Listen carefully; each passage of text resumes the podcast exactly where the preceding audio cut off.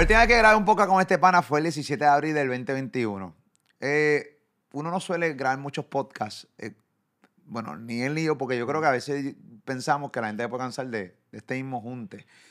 Y además de que tenemos trabajo con cojones. Siempre pues, nos gusta hablar. A veces yo voy a su canal, a veces él viene al mío. Esta vez le tocó venir al mío. Eh, pero fíjate, más que por todo lo que está logrando, más que por todo lo que está haciendo, más porque me agrada su éxito, es porque ahora mismo va- acaba de anunciar, yo creo que es uno de los éxitos más grandes de su vida, literalmente. Y de eso vamos a hablar y vamos a profundizar. Quiero, esto hace como una terapia, además de que vamos a hablar de un montón de cosas que han pasado en este último año que él y yo no hemos tenido la oportunidad de hablar en público, porque de vez en cuando nos tomamos el tiempo y nos texteamos, hablamos eh, por teléfono. Mantenemos una gran amistad, me agrada su éxito y lo invito aquí a mi canal de YouTube, Molusco TV, que te invito a que te suscribas a él, le dejas la maldita campanita. Yo no tengo problema en decir, yo mendigo suscriptores. Usted le da esa campanita, comparte este contenido y obviamente comentas después que veas, veas el podcast. Para mí es muy importante que comentes después que veas el podcast. Puedes comentar antes de algo que no saben ni qué vamos a decir, pues no sé, no, no entiendo. Quiero recibirlo acá en Molusco TV. Aquí está Chente Hidrach, puñeta. Buenas, gracias. ¿Qué es la que hay, caballo? Agradecido de estar aquí.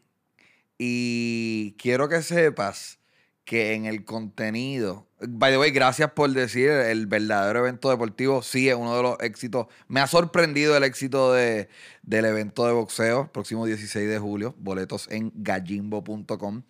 Eh, quiero que sepas que me gocé el contenido que hiciste con Gallo y Samito a un nivel de pavera, a un nivel de sorpresa y a un nivel de qué bueno ver a Molusco en la posición en la que yo estuve cuando hicimos el contenido tuyo y Mikey backstage. Fue exactamente lo mismo. ¿Podemos recordar, qué sé yo, 30 segundos de eso? Vamos a verlo.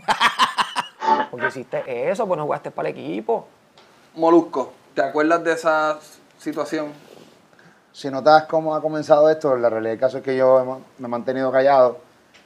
Él arrancó diciendo que yo tengo riña con él. Y obviamente la riña la tiene él conmigo.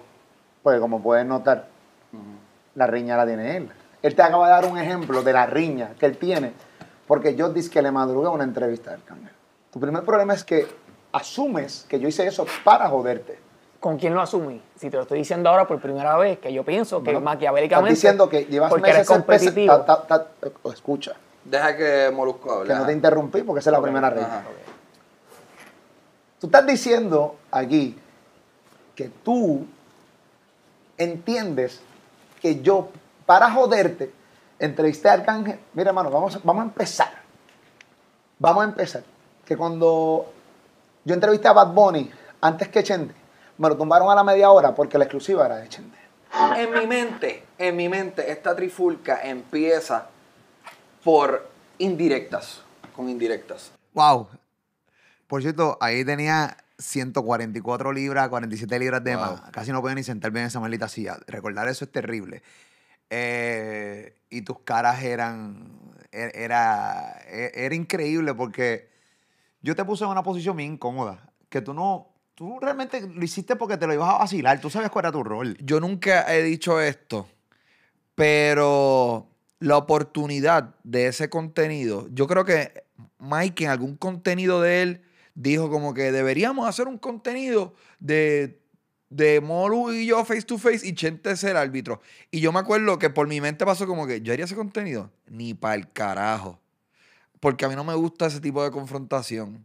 Pero Ok. cuando tú me llamas y me dices, no, yo lo voy a hacer para mi canal, yo digo, ok, ya eh, eso como que me liberó un poco de la responsabilidad de esto tiene que ser eh, civilizado. Es como que, ah, no, para el pues, pues yo lo que tengo que hacer es pararme ahí y simplemente verlos discutir. Facilísimo. Pero ahora te metes en la pelea de gallo de producer y Samito, que no tiene como sentido lo que acabas de decir, porque entonces te estresas más. Pero, Pero tienen ganas dinero. Sí, no, no, no, no, pero eh, la, la diferencia es que al final de esta, o sea, hay un cierre real Mm. de, de esa enemistad y es, estos dos tipos se van a meter en el cuadrilátero y van a, van a resolver. Yo, yo quiero confesarte que en ese, en ese, en ese contenido del face to face Samito con Gallo de producer, Gallo me dice, yo voy con Tomolu antes de empezar a grabar el contenido. Yo le digo a Samito, Gallo va con todo. Yo no sé cómo es la dinámica de ustedes allá en, con Conchente en Gallimbo. Yo lo único que quiero aquí es que entiendan que obviamente yo voy a mantener mi personaje, yo voy a hacer mis caras. Pues, las caras mías, pero la realidad del caso es que no lo tuve que fingir, fueron caras reales. Pero cuando Gallo arranca diciendo, "Vamos, para empezar, tú eres un huele bicho. Entonces yo dije, eh, rayo, esto va a ser bien estrésico para mí. Sí. eh, porque esto va a durar mucho. El podcast duró, qué sé yo, el face to face duró 37, 50. Ah, ok. 37 minutos, creo que es lo que duró. Menos de una hora. Menos de una hora. Y yo sentí que duró una, una longa aquí. Obviamente se va rápido para el espectador porque es bien entretenido. Pero el estrés que yo tengo aquí es, es heavy. Porque realmente, cuando tú ves a Samito que se le cagó en la madre literalmente a Gallo de Producer en la cara, frente a frente. Uno, hay que tener muchos cojones. Dos, tienes que estar bien molesto. Y tres, mano, cagarte en la madre a un ser humano. Cuando están los dos molestos, porque estos panas no se llevan bien de verdad. De verdad. Estos tipos se detestan de verdad. Sí.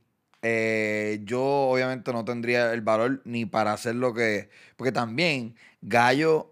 Yo veo lo- los podcasts un poquito... Si, si yo estuviera en el rol de Gallo y yo digo, tengo que encojonarme, vamos a ponerle que esto es montado y yo tengo que fingir una molestia para vender más boletos. Pues yo diría, voy a hacer como una obra de teatro, de un primer acto, un segundo acto en donde sube mi molestia y un tercer acto en donde decimos, ¿sabes qué? Vamos a resolverlo en el cuadrilátero. Pero Gallo dice, no, no, yo voy a arrancar con tú eres un huele bicho. Eh, Arranqué en high. Gallo sin ningún tipo de estructura, sin ningún tipo de estrategia alguna. Él siempre es él. Yo creo que él sabe que despierta una pasión negativa y de odio ante la gente. Cuando pasó lo que pasó en, en el show mío de radio, en Molusco Reyes de la Punta, que él iba a pelear con el tipo aquel alto, grande, Ajá. que era que no pudo hacerlo porque tenía la pelea con George de la pelea se lo prohibió. Porque iba a pelear con- Súper lógicamente. ajá. Claro. Nosotros, a nosotros se nos cayeron los servidores de la aplicación La Música de tanta gente que se metió. Eh, la gente quiere que a Gallo de Producer le den una paliza. Por eso yo llego, por eso yo llego a estas conclusiones de Samito.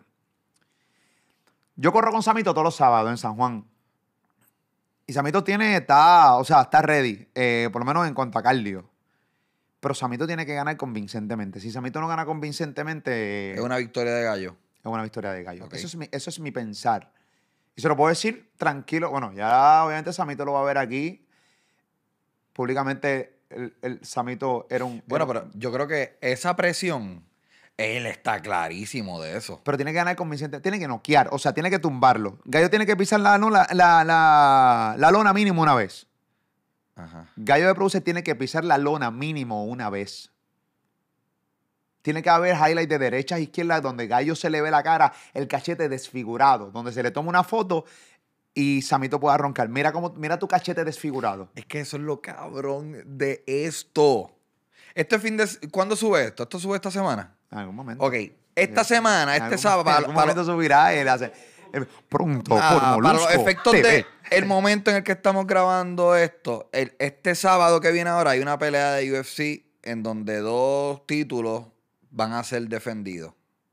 Y los odds, la, la, apuesta y eso favorecen a los campeones. Como que es bien improbable que los campeones pierdan sus cinturones. Pero y sí, sí. Y si un golpe de suerte o algo pasa, ¿sabes? Y, y porque es bien fácil decir, pues va a ganar Samito. Samito fue un boxeador profesional, tuvo una carrera de 13 años. eh, pero Gallo de Producer fue, ¿cómo es que se dice amateur? Este, tuvo una carrera de aficionado, tuvo veintipico de peleas, más victorias que perdidas. Este, ¿Y tiene Samito pegada, es tuvo- un tuvo roncón. muchas victorias o tuvo muchas Creo que sí, cabrón, está como miti miti. Es un universalmente conocido como un chata. El, el chata, Samito fue un chata en el boxeo Sí. profesional. el chata mejor pagado. Ok. Eh, un tipo que sabe vender boletos. eh, un tipo que domina el micrófono mucho más que el boxeador promedio. su, el hecho de que tuvo una carrera tan larga siendo un chata es algo importante. 11, Me gustaría. 12 y 3. 11 ganadas, 12 perdidas, 3 eh, eh, empates. empate. Eh. Qué cabrón aquí. Yo Sí. dije, coño, tú te lo sabes. que No, producción está así con producción, un eh, letrerito. eh, papi, eh, Eh, está. Eso- brutal. Eso es, caballito. Brutal. Imagínate tú, cabrón. Yo estoy aquí, yo estuve en un vuelo y yo. "Eh", parece que no, cabrón, no, que. Este, me gustaría que Samito, como que de alguna manera, dé clínicas de, de, De boxeo. de, de dar, de vender boletos a, a boxeadores.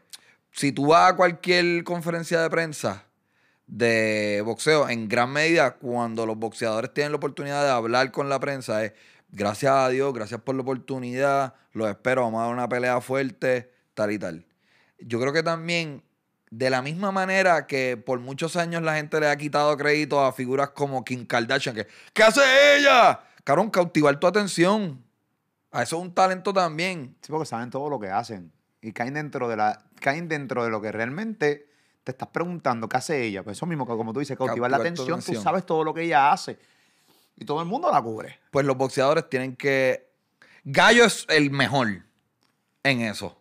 Gallo cautiva la atención. Yo no sabía lo de los servidores que se cayeron el día de la pelea con. De la aplicación la música. Yo no sabía eso. Pero Sí. eso te demuestra que el tipo sabe cautivar tu Se atención. cayeron los servidores, tanta gente que entró en la aplicación La Música, estábamos en vivo en radio, eh, yo le dije a la gente que entrara, eh, obviamente Gallo para que se abrazara con aquel cabrón, entonces la realidad es caso que, eh, y lo digo el cabrón en buen sentido, que no me venga a textear y te donde dime, ah, ¿quién es el cabrón? Vamos a pelear tú y yo ahora, no cabrón, yo no soy un peleador.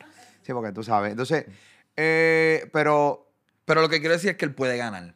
Como que. Gallo puede ganar. eh, eh, eh, Menta- existe esa posibilidad. Bueno, si lo y que por eso es que tanta gente quiere ver la pelea.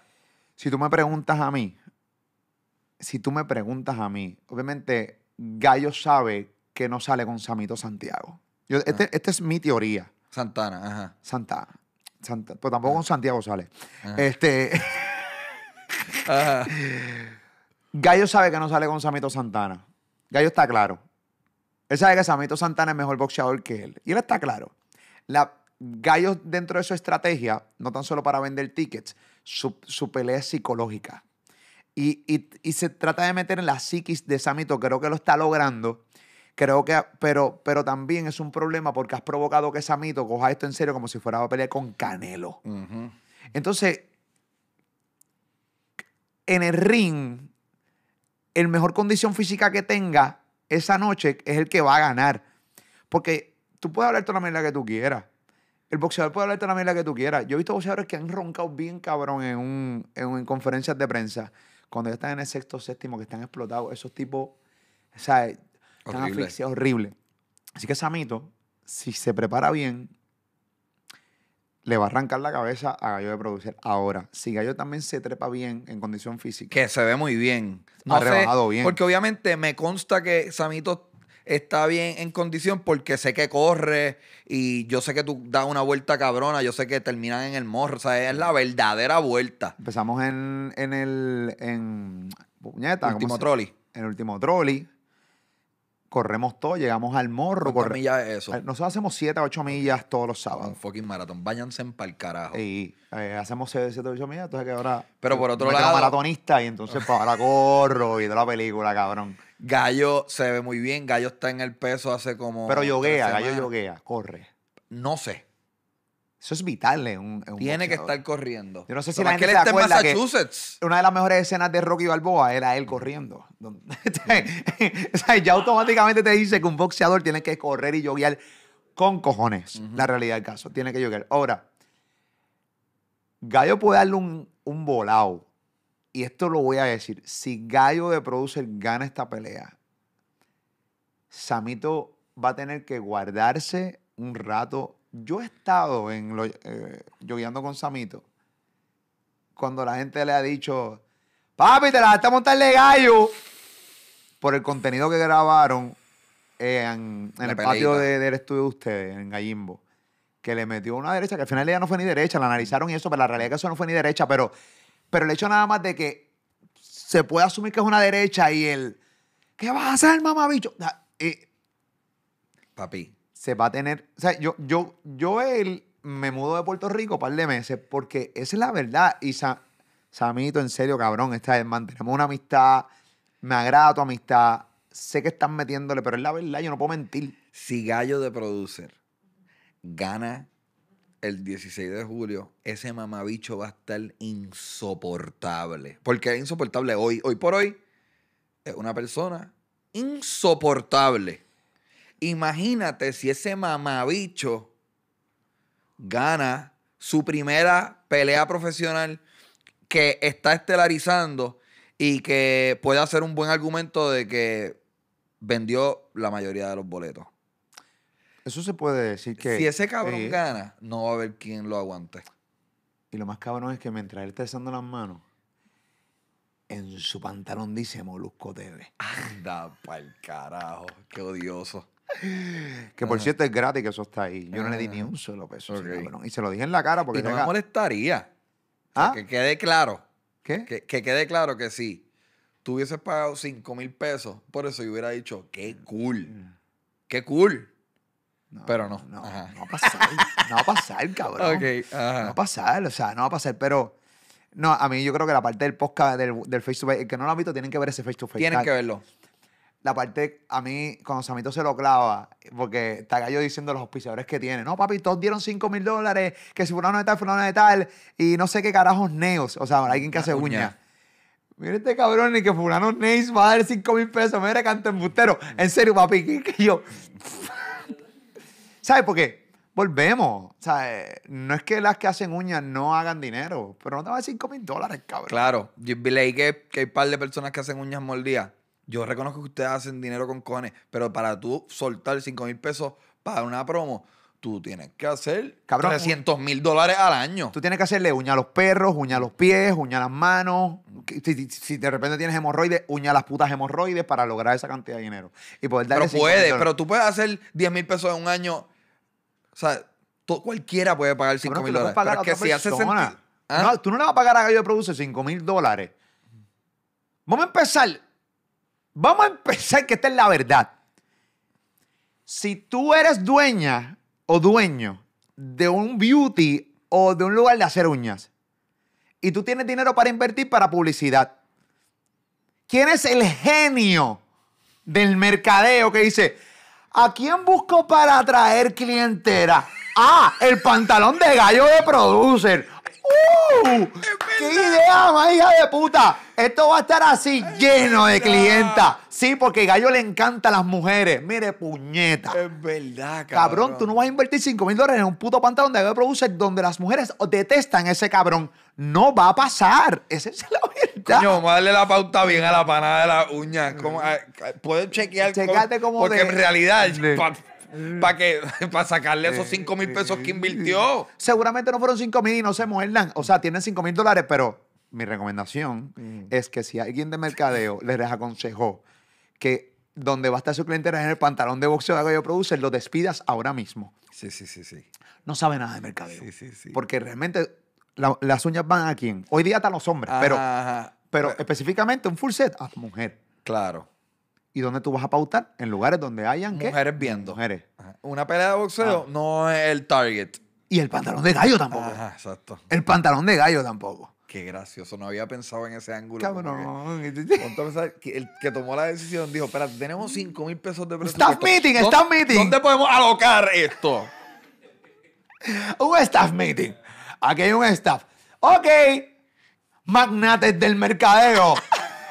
Vámonos. ¿Cuáles son las opciones? Pues podemos irnos con unas influencers, con Natalia Lugo, una influencer. Lele Ponce está disponible. Oye, pero también está Gallo de Producer que va a estar en la pelea del 16. ¡Wow! Vámonos con fucking Gallo. Gallo, donde está la clientela, cabrón, de mujeres. Cabrón, no va a pasar. Sí. Va a haber que contratar staff para que puedan hacer uñas, pues se nos va a llenar esta Sí, mierda. sí. ¿Cómo se llama el lugar? Lo- ah, Estamos poniendo, mira, estamos dando anuncios gratis en mi canal, este, aquí, así que están en pantalla, así que saluda al corillo, a las nenas de allá, eh, para que pues nada, si gastaron dinero en gallo, Gallo, Gallo, eh, estoy aquí en el podcast con Molu. ¿Cómo es, para darle la pauta bien da a la compañía de la uña, ¿Cuál es el nombre de la compañía de las uñas? Ok. Quizás me lo da. Te contesté ya mismo. A ver si te contesto una estupidez de las de él, pero nada. Saludos a Gallo. Este, así que, ven acá, eh, eso le quedan boletos, yo entro, está como soldado. No, lo que pasa es que quedan, quedan, quedan boletos. Esto es lo que pasa. Ese, déjame escribirle aquí, voy a poner el audio en el programa, no vaya a decir alguna estupidez. Que ahora vas a decir la verdadera estupidez.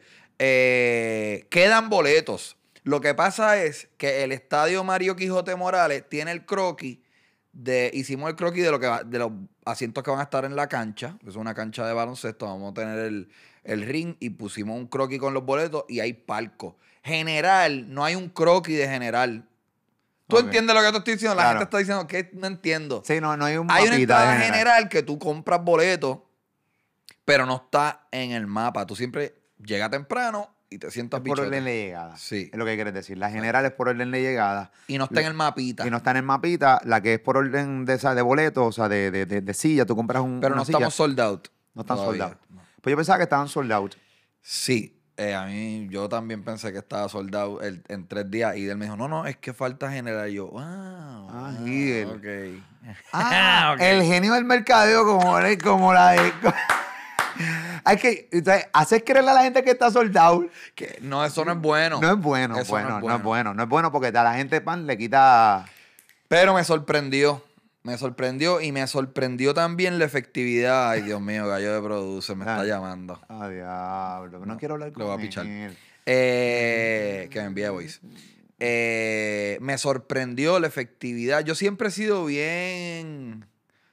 ¿Cuál es la palabra? Como escéptico de la efectividad de las conferencias de prensa. ¿Funcionó? Funcionó bien cabrón. Qué bueno. Funcionó bien cabrón. Porque es atípico también lo que estás haciendo, ¿entiendes? Es, como no, no es un show, no, no.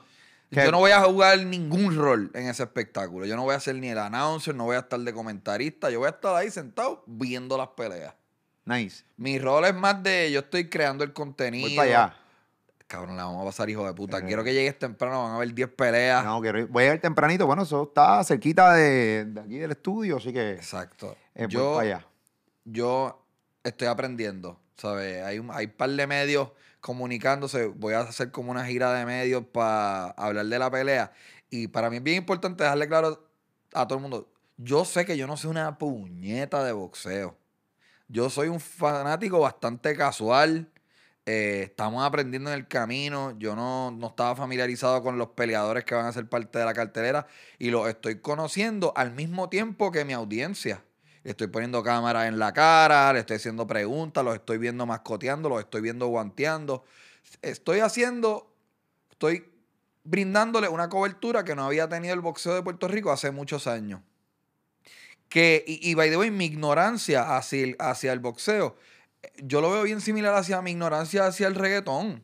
Ya no tanto porque, coño, ya llevo como ocho años entrevistándolo. Algo tengo que haber aprendido. Estoy familiarizado con, con las altas y bajas y las cosas importantes y no tan importantes de la industria. Pero mi ignorancia, eh, yo siento que ha sido esencial en el éxito de mi canal. Es como que, ay, yo no sé eso. Porque yo le hago las mismas preguntas a los artistas que mi audiencia dice como, coño, me gustaría pre- que preguntaran esto. Si uno es un experto, uno no hace las preguntas moronas. Y creo que eso es clave para el éxito, ¿verdad? Me estoy atribuyendo un poquito del éxito del evento de boxeo a mí por, por la manera No, en la no, que wow, wow, plasmo eso. Eh, Es que el éxito es Ujú. por eso, porque son muchos factores, pero es eso. Si no hay cobertura, si no hay un medio grande dándole foro, montándolo, eh, pues no existe el éxito. Exacto. ¿Sabes? Si no, sería un 20 tú. Esto está bastante organizado, o sea, van a ver un evento grande. Eh, así que no, no te tienes que quitar, o sea, no, no, no te, te, la, te la tienes que dar a ti, a tu equipo de trabajo, ahí, a todo el mundo. Tú sabes que están haciendo un buen trabajo, un buen, un buen montaje. Y estoy 100% de acuerdo con lo que acabas de decir. A- a- Porque la gente a veces me dice, "Le- apre- eh, aprende de reggaetón antes de. Cabrón, yo estoy haciendo preguntas aquí. Yo no estoy vendiéndome como un experto. Nunca. Es que, ¿hasta qué punto? Bueno, ¿hasta qué punto la gente, la gente puede, obviamente, muchas veces olvidamos también que la parte de los comentarios es para que la gente comente. Claro. Y eso es su sentir. Y quizás son dos comentarios, no dice la gente, son dos. Claro, tipo. porque al final del día siempre ignoramos el 90% de los, los buenos comentarios. Y nos pasa a todos, no te creas, a mí también me pasa. O sea, no, no voy a decir que no leo los comentarios negativos. Claro, de vez en cuando se me zafa pan y leo un comentario negativo. Ah, si realmente le hago caso, pues obviamente ya no le hago caso, pero, pero vamos a profundizar en el sentido de Partir de la ignorancia. Apart- eh, yo creo que es la mejor manera. Yo también parto de la ignorancia y del desconocimiento. Por ejemplo, yo tengo aquí en el canal a Andrew Álvarez. Andrew Álvarez le ha dado una visibilidad a mi canal que no la tenía. ¿Por qué? Porque Andrew Álvarez es antropólogo, es profesor y tiene muchos conocimientos que yo no tengo. Y cuando yo no tengo un conocimiento, yo no voy a pararme frente. Yo creo que es peor yo pararme frente a esta cámara y este micrófono, estar inventando algo que yo no sé, que yo entrevistando a una persona que sí sabe y yo soy el tipo de las curiosidades. Yo te estoy preguntando a ti. Y pasa también con el reggaetón. El problema que estamos teniendo es que los canales de gente que sabe de reggaetón, pues hermano, ahí están, consúmanlos también. Yo le tengo un mensaje a los amantes de la música urbana. Hay poscateros que saben mucho de música urbana. Síganlo. Y déjense de encojonar. Son historiadores, conocedores, son unos caballos. Exacto. ¿Hasta, ¿Hasta dónde tú puedes llegar en tu conocimiento que se desconecte tu audiencia? O sea, si tú quieres tener una audiencia grande, No se desconectan, gente. La ven. Por eso llegan a las conclusiones que llegan. No se desconectan. Porque la gente pretende. Por ejemplo, yo, tú le haces una pregunta, algo, qué sé yo, le haces una pregunta a un invitado tuyo. Que seguramente ya la ha contestado cin- en cinco podcasts anteriores y parte de tu audiencia ya vio los cinco podcasts anteriores porque también son fanáticos del artista. Pero tú no lo sabías. Pero el, el- también el oyente y el que está mi- mirando tiene que entender que no todo el mundo tiene el conocimiento que él o ella tiene. Y que hay un grupo de gente que no sabía la respuesta a la pregunta que tú estás haciendo. O sea que para nosotros es bien jodido. Por ejemplo, yo he tenido personas que he entrevistado después que tú lo entrevistaste. bi- bienvenido a mi mundo, 85% de las veces canto de cabrón. No, pero, me pasa también contigo. Y por ejemplo, lo he entrevistado, por ejemplo, me pasó con Justin Quiles. Ajá. La, porque es lo más, la más ref- eh, Ajá, de reciente. repente yo voy a tirar la entrevista y tú la subes. Y le digo a Yoido, que es el productor del canal, vamos a guardar a Justin Quiles porque Chente y yo compartimos mucha audiencia. Y, de- de- y no quiero tirársela encima porque honestamente que vean la de Chente. Y, después, y seguramente él habló de otras cosas con Chente porque tus curiosidades no son las mías. Y entrevistamos completamente Claro. distintos. Eh, y tenemos un humor distinto y ocurrencias distintas y toda la cosa. Y la, y la aguanté como tres semanas, un mes. La, cuando la tiré, funcionó cabronamente. Así que dije, pues hermano, qué cool. ¿Entiendes? Y funcionó en view, tú sabes, y toda la Súper cosa. bien. Tú sabes, porque obviamente yo estudio toda esta mierda y lo estudiamos. Y funcionó. No estoy como en esa película, pero la gente pretende que nosotros seamos conocedores de todo. Porque, pero no se dan cuenta que cuando los artistas están en promoción, donde quieren estar, es con nosotros. Ujú. Pues, ¿qué culpa tengo yo que el artista quiera estar en Molusco TV o en el canal de Chenti Drash o en otros canales y, y no en otros canales? Yo no tengo culpa de eso, ¿sabes? Por ejemplo, Bobby on the Drone. Ujú. Él vino. Ah, no, Bobby, no, es que yo desconozco de la producción de música, cabrón, y no te voy a entrevistar porque hay cinco rascabichos en los comentarios que dicen, si tú no conoces de producción, tú no puedes entrevistar a nadie. Ajá. No, cabrón, siéntate ahí que te voy a entrevistar. Si a ti no te gusta eh, realmente que yo desconozca de, el- de la música, por ejemplo, decirte algo, pues ahí hay un gran camino para que lo camines y te cagues en tu madre. Y ya, porque yo voy a seguir trabajando, llega el momento en que uno ya hasta se divierte con los comentarios. Porque al final del Yo- día no pasa nada, cabrón, No porque tú sigues nada. creciendo, yo sigo Yo creciendo. leo, yo leo los de YouTube. Yo, yo soy fanático de los comentarios en YouTube. Ya lo demás, como que no, no estoy entrando. Los comentarios de YouTube. A mí me gusta mucho YouTube. Me parece que es la verdadera plataforma. La, ¿Por qué? Yo estoy de acuerdo, pero no sé. ¿Por qué es que es más brutal? porque es como, Tengo este, mis teorías, pero... es como este Netflix que te da la oportunidad de tú también ser parte de él. En Netflix tú no puedes coger y hacer una serie y subirla para que la gente te vea. Ajá. Aquí tú puedes hacer un contenido, lo subes y eres dueño y señor de, de tu canal y, eres- y- y puedes hacer contenido que te dé la gana. Y de repente tú tienes un lugar que hay mucha gente buscando contenido. Exacto. Yo creo que la gran diferencia es el search. Brutal. Es como que a diferencia de Instagram y TikTok, creo, y Facebook, esas plataformas favorecen en gran medida lo, lo último que tú posteaste. Exacto. Y YouTube también, pero te recomienda cosas de años. Y tú puedes escribir Molusco, Justin Quiles y ves la última entrevista y viste la del 2019, viste la del 2017. Y te recomienda la de El search, el, poder de Google es lo que hace que YouTube más cabrón. No, y tú tienes tu. Y aquí, de cierta manera. O sea, si mañana a mí yo quiero irme de la radio para el carajo, me voy. Lo, No. tienes, ¿Ah? lo tienes que haber pensado. Claro. Sí, pero, mano, yo soy un tipo de radio, brother. Y cada vez que pienso que me voy a ir de la emisora, me da un taco en la garganta. Porque. Estar en vivo. las llamadas. No, no, no. Es que yo tengo este micrófono de frente y estas cámaras de frente porque un día empecé a hacer radio. Y yo no. Y no me veo dejando de hacer lo que realmente. Lo que verdaderamente disfruto de verdad. Yo soy feliz haciendo radio. Yo me doy cuenta de que cada vez que son las 2 de la tarde, yo voy para la radio, voy a abrir micrófono, voy en vivo, voy live. Está en el carro de todo el mundo. ¡pap! Y digo, no, y llevar un montón de años, haber pasado todas las cosas que yo he pasado en la radio y seguir con unos excelentes números de radio, el programa va muy bien. Además, me- los contenidos de ahí también los subo para aquí, también funcionan en YouTube. Pues entonces no, no tengo ni una razón por la cual dejarla. Tú sabes que ahora mismo estamos grabando, como quien dice, live to tape, de una.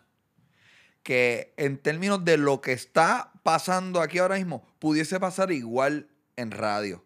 Pero algo pasa con, con uno simplemente saber que ahora mismo nos están escuchando. En el Es momento. mucho más, hay un riesgo bien cabrón. Hay una emoción, ah, es, es otra cosa. A mí hay una de las cosas que, que sí me sacan por el techo es que menosprecien lo que hacemos. Creo que es injusto. Eh, creo que la gente lo pone que es muy fácil, Porque todo el mundo habla. porque todos hablan. Y como piensan que hablan, y una... Mira, mano, yo he visto gente con tanto conocimiento, con mucho más conocimiento que yo, mucho más inteligente que yo, con todo más que yo. Hacen su contenido y no funcionan. ¿Por qué? Yo sé la respuesta. Dirá tú para yo no sonar mal. Mira, y lo voy a contar con un cuento de alguien que, que está indirectamente atado a ti. Digo, creo que trabaja en la garata. Fauli Vale. ¿Sabes quién es Fauli Vale? Ujú. Fauli Vale trabajó, digo, no trabajó conmigo, pero cuando empezó la BCN, la temporada del año pasado, eh, estábamos bien fieros, yo sigo bien fiero con la BCN, y teníamos, hacíamos muchos podcasts para hablar de la BCN y veíamos la tablita y la estudiábamos y especulábamos. Y en un podcast, Fauli Vale falló en alguna mierda, no me acuerdo, como que en alguna estadística se equivocó o, dijo que tal y tal jugador le pertenecía a tal y tal, alguna cosa bien trivial. Y varias personas lo comentaron abajo. Y él me lo dice. Me dijo como, diablo, cabrón, fallé Y yo. Cabrón, a mí no me importa que tú hayas fallado. A mí no me importa que tú falles en tus stats. Yo lo que quiero es que tú hables interesante. Hablar interesante es lo único que importa. No es tener conocimiento, no es acertar, es contar cuentos, es cautivar mente, es ser tripioso, ser gracioso, poder eh, eh, emitir emociones quizás de tristeza. No es para ningún efecto ser el más que sabe, lo que va a, a obtenerte una audiencia. No, y yo creo que tienes dos ejemplos ahora mismo en pantalla. Somos dos morones. Con mucha gente que nos sigue. Claro. Es la realidad. Claro. Es la realidad. Y la gente disfruta ver a Molusco jodido de vez en cuando. Cada vez que yo estoy en diferentes escenas o situaciones incómodas de mi vida, personal o de cosas polémicas, que alguien me atacó o que hay un boicot y eso, cuando tú vas a los comentarios, tú ves gente feliz. Y yo, más feliz todavía, y te voy a explicar por qué, aunque en ese momento esté estrésico. Porque eso significa que me acaban de dar gasolina para que mi carrera continúe.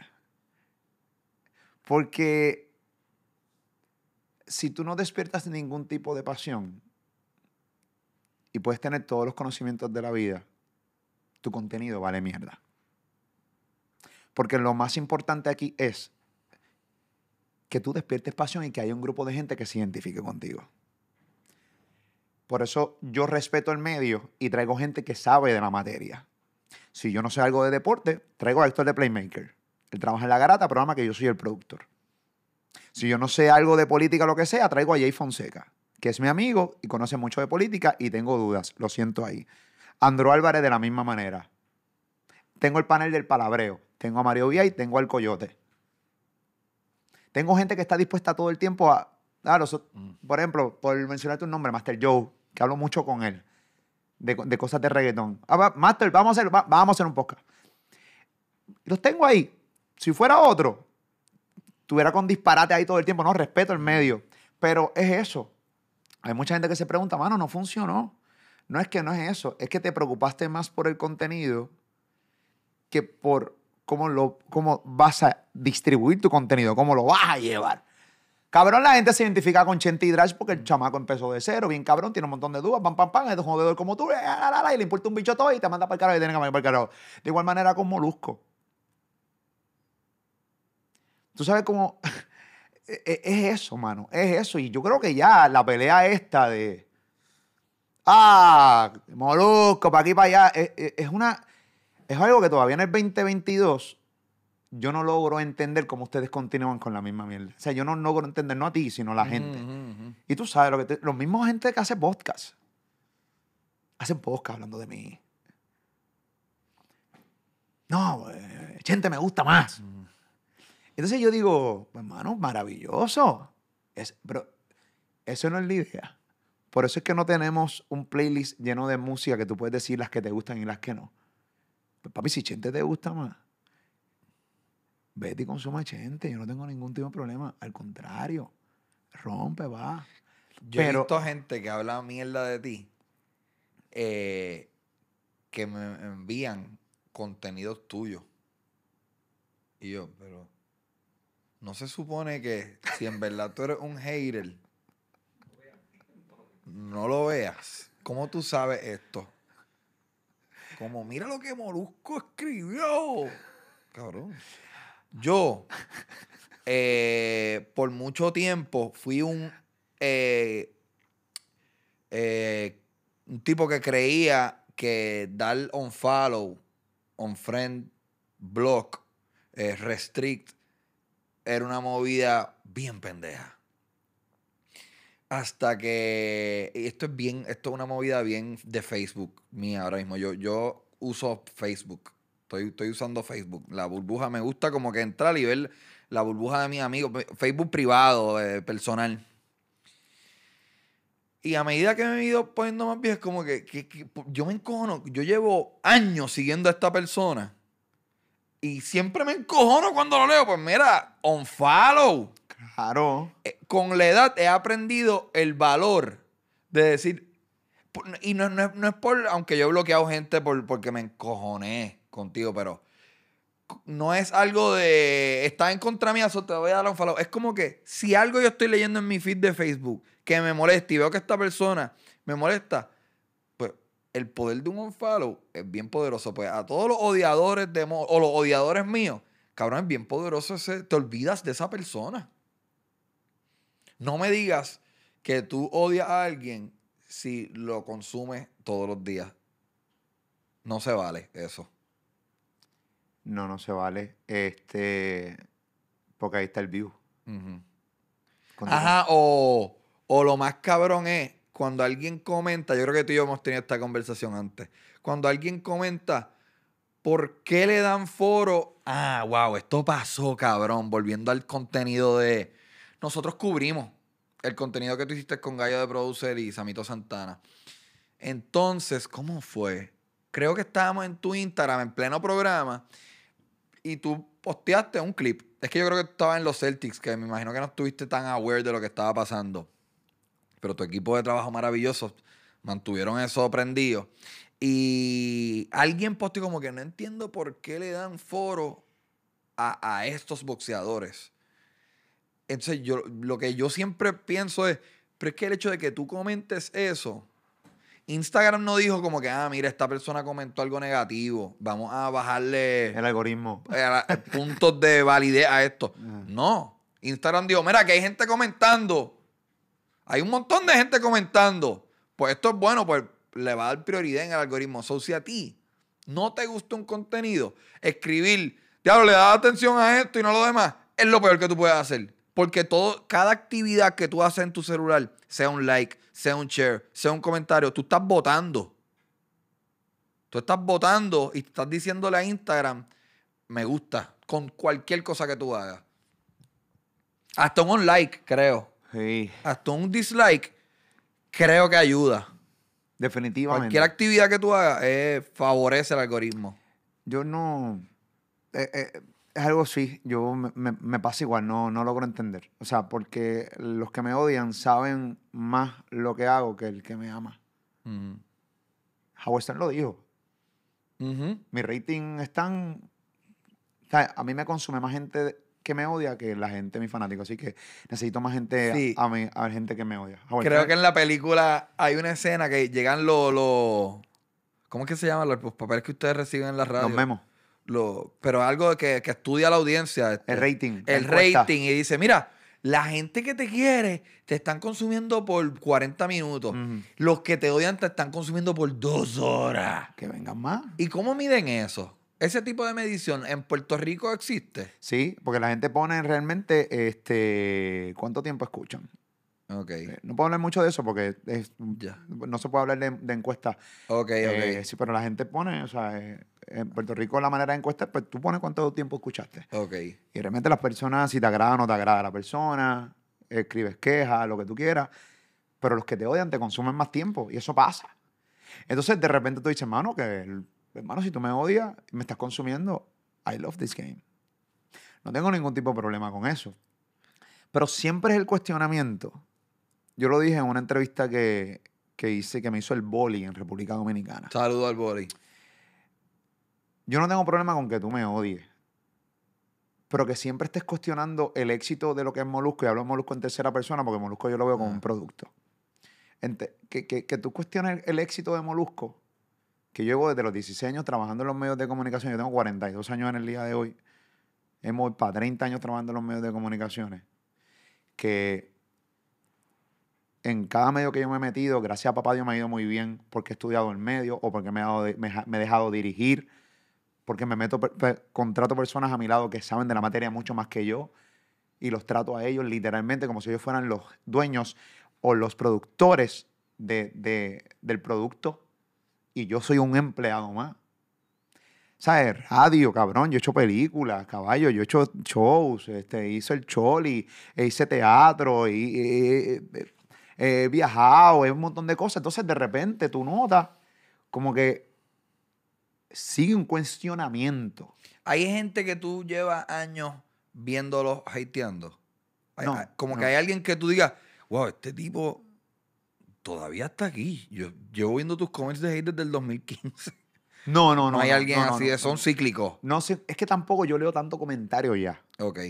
Lo que sí te lo digo por, por más que por los comentarios, por la gente que hace contenido, que parece que ellos mismos se preguntan el por qué. ¿Tú me logras entender? O sea, gente que hace contenido, que, que yo los veo, o me mandan el clip y eso. O sea, yo no voy a... Tú sabes que de repente cuando hablan mierda de ti, alguien habla mierda de ti en un podcast, dicen, ah, no, mano, es que no lo he visto. Bicho, eh, yo lo vi. O sea, yo lo vi, me lo enviaron. Mira, este cabrón está hablando mierda de ti. O este cabrón dijo algo de ti, pam, pam. Pero es constante, cabrón. Es constante que pasa en los podcasts. Por ejemplo, eh, Benny Benny hace mucho esto. Benny Benny pregunta a sus invitados siempre de quiénes son los mejores haciendo contenido.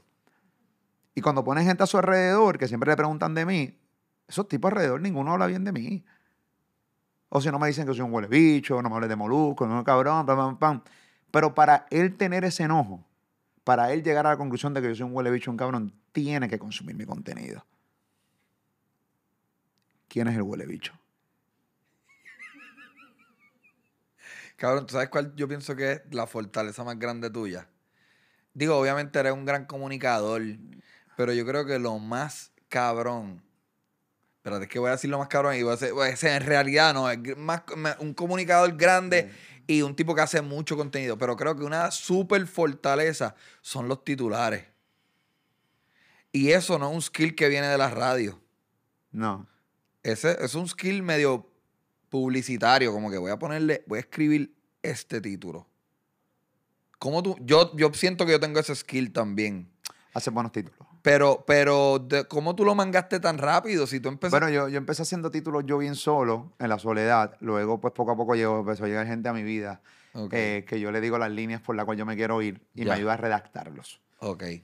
O luego la persona, ¿sabes? Yo obviamente tengo a Yoito, que es el productor de este canal, Siendo que- estúpido. que man- me manda, mira, tengo estas cinco sugerencias. Y de repente yo puedo cogerle un título y digo, tengo esta, comparte de la tuya. Ah, esta es, pam, pam, y, Ya. y- y entre los dos estamos. Pero antes de que llegara, yo los hacía solo, los títulos. Y era bien drenante. Es, yo lo hago solo, casi siempre. Eh, Es, Es, bien drenante. Y escribo, es- es borro, escribo, borro, escribo, borro. Porque es el cover de tu libro. Cada Sí. podcast es un libro y es como que. Yo imagino que todos los días, cuando tú hacías, cuando el periódico se vendía, tú tienes que tener un titular bien cabrón para que la gente diga, "Ok, con cuál me primera obra, dice esto, Nuevo Día, San Juan Star, eh, qué sé yo, TV y novela, coño, esto se ve bueno, Maripirizo, ¿qué? El titular es bien importante porque tú estás compitiendo no solamente Molusco con Chente, Molusco con Chente con el de otro país, con Benny, con Facebook, con el televisor, con el celular. Pero yo, yo, yo ya yo estoy en un punto en YouTube que aunque sí, obviamente hago mi trabajo, buscar entrevistas y hacer podcast y buscar manera, porque eh, Mm. eh, yo ya no estoy pendiente. Antes estaba bien pendiente siempre a lo que hacía todo el mundo. Ya no estoy tan pendiente. Sí, verifico, no lo voy a negar, pero no estoy tan pendiente. Y no, no estoy tan pendiente porque eso consume, cabrón. O sea, consume de repente y te puede hasta, de cierta manera, hasta bloquear. De, ah, este cabrón está haciendo esto, pues vámonos por atrás. No, yo quiero ser feliz aquí. Yo creo que lo cabrón de YouTube es que yo puedo hacer lo que me sale los cojones independientemente los views que tenga. Y eso es lo que. Y, y ese fue, era el fin de cuando yo hice mi canal. Yo quería estar en una zona, en un lugar donde yo puedo ser feliz, cabrón, y me importaba un carajo nada. Entonces, de repente me empecé a estar pendiente todo el tiempo de. No, no, pues vámonos por esta esquina. Y ya no. Ya de repente, aunque posiblemente porque te- pueda tener un mes malo, no estoy rochado. Al contrario, estoy chilling porque me hacen una cosa. Yo estoy bastante pendiente, no veo el contenido completo porque no existe tanto. Nosotros, yo trabajo bastante y sé que tú también. Pero estoy pendiente a quienes cacharon. O sea, yo estoy bastante aware de a quienes tú ca- cachas. No, yo Como que, ok, también. Este no, claro. cachó a este cabrón. Ok, cágate en tu madre, gente. Oh, ya lo molusco consiguió esta entrevista. Ah, fucking cabrón. Oh, vamos a el bicho molusco. No, no, no. Y me muerdo No, y pero- digo, no, pero este cabrón. Tú has conseguido grandes Sí, no, y conseguía a Bad Bunny. Y tú sabes que en la entrevista, ven acá, él vino, hay una entrevista que tú le hiciste a Bad Bunny y no se subió. No, No. Porque en mi entrevista, lo vi. él dijo, de aquí voy para allá. Y yo, ok. Entonces, yo siendo un competidor desquiciado, yo digo, que yo, hay que subir estos rush porque va a venir este gordo, este flaco mamabicho. y, y él, porque él sabe que yo vengo de acá. Y, eh, ¿sabes? Tú y yo competimos en mute agresivamente cuando esas cosas pasan, que no sucede tanto. Sí, bien que yo sé que tú hiciste una entrevista y yo la tengo y ninguno la subí. Es como que, cabrón, Dios mío, el, el artista me pidió que editara algo. Jodiendo, eso iba a subir ahora mismo. Ahora te- nos paralizamos por dos horas. ¿Sabes lo que te digo? Claro que sí. Ese cagazón de este viene a subir. Porque una vez, si tú subes, pues ya yo digo, pues, pues subimos mañana o pasado. Sí, pero, pero yo. esa- Pero con Bad Bunny mi, mi hijo me, me pasó. Mi hijo me dijo, papi, eh, Bad Bunny dijo en la entrevista de Chente, porque mi hijo la estaba viendo live stream. Ajá, ajá. Acaba de decir Bad Bunny, este. Que viene para acá. Nos vemos ahorita, tan, tan. Una mierda así. Y yo, pues no sé, porque obviamente no te voy a negar que hicimos el intento para entrevistarlo. Claro, se cabildeaba agresivamente Se- se para alguien como Pero fíjate, yo no cabildeo tan agresivamente. No. No, yo no cabildeo tan agresivamente, no. Yo te puedo tirar una o dos veces, lo hablamos, ah, no te olvides de mí, pam, pam, normal. Eh, Eso no es lo que yo he escuchado. pues, mano, Yo, yo he escuchado que, mentido, que te han como mentido. que se, se cabildea agresivamente. Ah, bueno. Yo te puedo enseñar los textos, Ok, cómo yo lo hago. No tengo ningún tipo de problema. Cuando te digo, obviamente Digo, le digo, cabrón, nadie me ha dicho cabildeó agresivamente. Eso quizás lo puse yo. Pero se hace la gente. mira, hablando de titulares más amarillistas, jodido Sí, pero como que se. Pero tratar más de una vez es agresivamente para mí. Esto es sencillo. Por ejemplo, yo le puedo tirar a la NOA, que es el, el- el contacto directo para Bad Bunny. Porque yo no tengo el número de Bad Bunny. Aunque la gente puede pensar que nosotros tenemos línea directa con Benito. Sea, Qué estúpida es la gente. Mira, dile a Benito que. Dile a, cabrón, yo no tengo ninguna manera de comunicarle una puñeta a Benito. in- incluso nosotros lo vimos ayer a Benito en el juego de, de Yo no me atrevo a ir para allá a saludarlo. Cabrón, y ni tan siquiera lo saludamos. Yo le dije a Vero, mira disimuladamente, ahí llegó Benito. no, mira disimulado, me, me cago en Mi hijo me dice, Ocha me dice, Ocha me dice, papi, ahí está Benito, Benito. No voy a mirar, no voy a mirar, tengo que disimular. Tengo que disimular porque me, me tengo, me tengo que ver profesional, no me puedo ver groupie, no, ¿sabes? Ajá. Yo, y, Y fíjate, todo el y no lo entrevista, y no me dio la entrevista y no lo voy a mirar. Eh, y sabes que todo el mundo respeta eso, como que tú no ves a, a nadie actu- como que, porque en términos reales podemos caminar courtside y llegarle. Saludar. Pero nadie hace eso. Cabrón, es que una foto, una foto tú caminando, un video tú caminando, nos vamos a ver bien. Vamos juntitos lo- la próxima A vez. veces me avisa. Vámonos. Ok, dale. Vámonos, vámonos, vámonos donde hemos venido a saludar. primero, Porque si tú me preguntas, yo estaba loco saludarlo. Ah, yo también. Coño, ese sombrero papi, me gusta y después pelarlo al otro día en el Sí. podcast. ¿Qué clase de mierda es no ese sombrero esa- vaquero Ay, esas chancletas están bien duras, claro, de chancleta. ¿Y ese Apolo? Cabrón, esa polo. Ah. Ah, porque la gente no está mamando. Ya lo papi, la polo de venido. Oye, la polo de venido está bien dura. Está Mire, fea con cojones. mire, cabrón, yo me pongo esa polo, cabrón, y tú me vas a decir, papi, esa polo. Ajá. Fuera de eso, eh, se cabilea, pero yo no soy tan agresivo. Te puedo tirar, oye, mira, caballo, cuando Benito saque tu disco, estamos aquí. De repente él tisea. Papi, no te olvides. Dos, una, dos, tres llamadas. O sea, escritos un voice. No es, papi, no. Antes, en la década de los 90, la década de Gangster y John en el Bayou, en la década de- Esa época de radio Era así. era, ¿estás conmigo o no estás con nadie? Yo nunca haría eso en mi vida. Yo tampoco. Y Yo nunca haría eso en mi vida. En televisión, eh, la historia de Jay Leno, David Letterman, competían así. Y, y uno de los dos, no sé cuál, era como que, si tú te vas para otro programa, ni pienses para acá. A mí me parece eso charrísimo. Bueno, es una, es una, eh, eh, es una manera old school de trabajar las cosas. y también para ese tiempo los medios tenían más poder que los artistas. Sí, porque eran medios tradicionales, no había tanto medio como ahora. Ahora tienen demasiado medios. Co- Si yo me pongo así de pendejo, pues me voy donde Chente. Mm. Tú te pones así de pendejo, pues me voy donde Molu. Voy a tener los mismos views. ¿Entiendes? Porque ahí, es- esa es la realidad. Y re- recuerdo que yo tiré la entrevista de Dari Yankee, este, y entonces... Cabrón, pero tuviste a Bad Bunny. Yo creo que tuvimos, tuvimos, Estamos ahí. tuvimos, tuvimos ahí, estamos- ay, estamos ahí, tuvimos ahí un empate bien cabrón, bien chévere. En Sí, yo creo que fueron empate. dos entrevistas cabrón, bien ganadas. Cabroncísima. Yo creo que fue en ganar, cabrón. Entonces, de repente, cuando Bad Bunny tiró esa, yo supuestamente, ah, seguramente iba a ver la entrevista. Pero si tú me preguntas a mí, y esta es la verdad, y lo que voy a decir, me voy a tirar yo un tiro en el pie. Luego Bad Bunny estuvo con Alofoque. Luego estuvo con Ibai en España. No le hace falta estar en otra entrevista más. Yo creo que el mismo grupo de trabajo y el mismo se dieron cuenta que no hace falta hacer otra entrevista. Su disco está mega pegado, está más pegado ahora que cuando salió. Así que no le hace falta estar en otra entrevista más. Si él me llama y yo le diré, vamos a hablar de entrevista, vamos a hacer otro tipo de entrevista.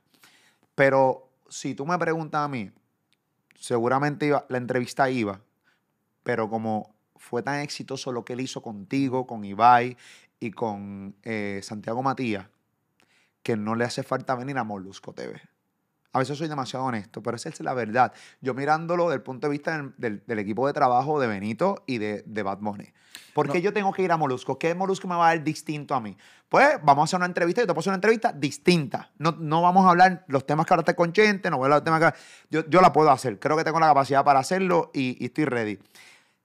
Pero Benito, realmente, ¿le hace falta ir a donde Molusco Bueno, ahora mismo? yo pienso que Benito eh, no le hace falta ni una de esas medios que hizo. Yo, Yo pienso que Yo creo que sí, yo creo que sí. ¿Sí? Sí, yo creo que sí, porque recuerda, recuerda, una de las cosas más importantes de Benito en esta entrevista es que él una vez más se humanizó, porque él no habla mucho en sus redes sociales.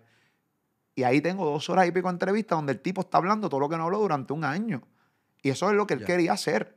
Hablar lo que no habló durante dos años, lo que tenía callado.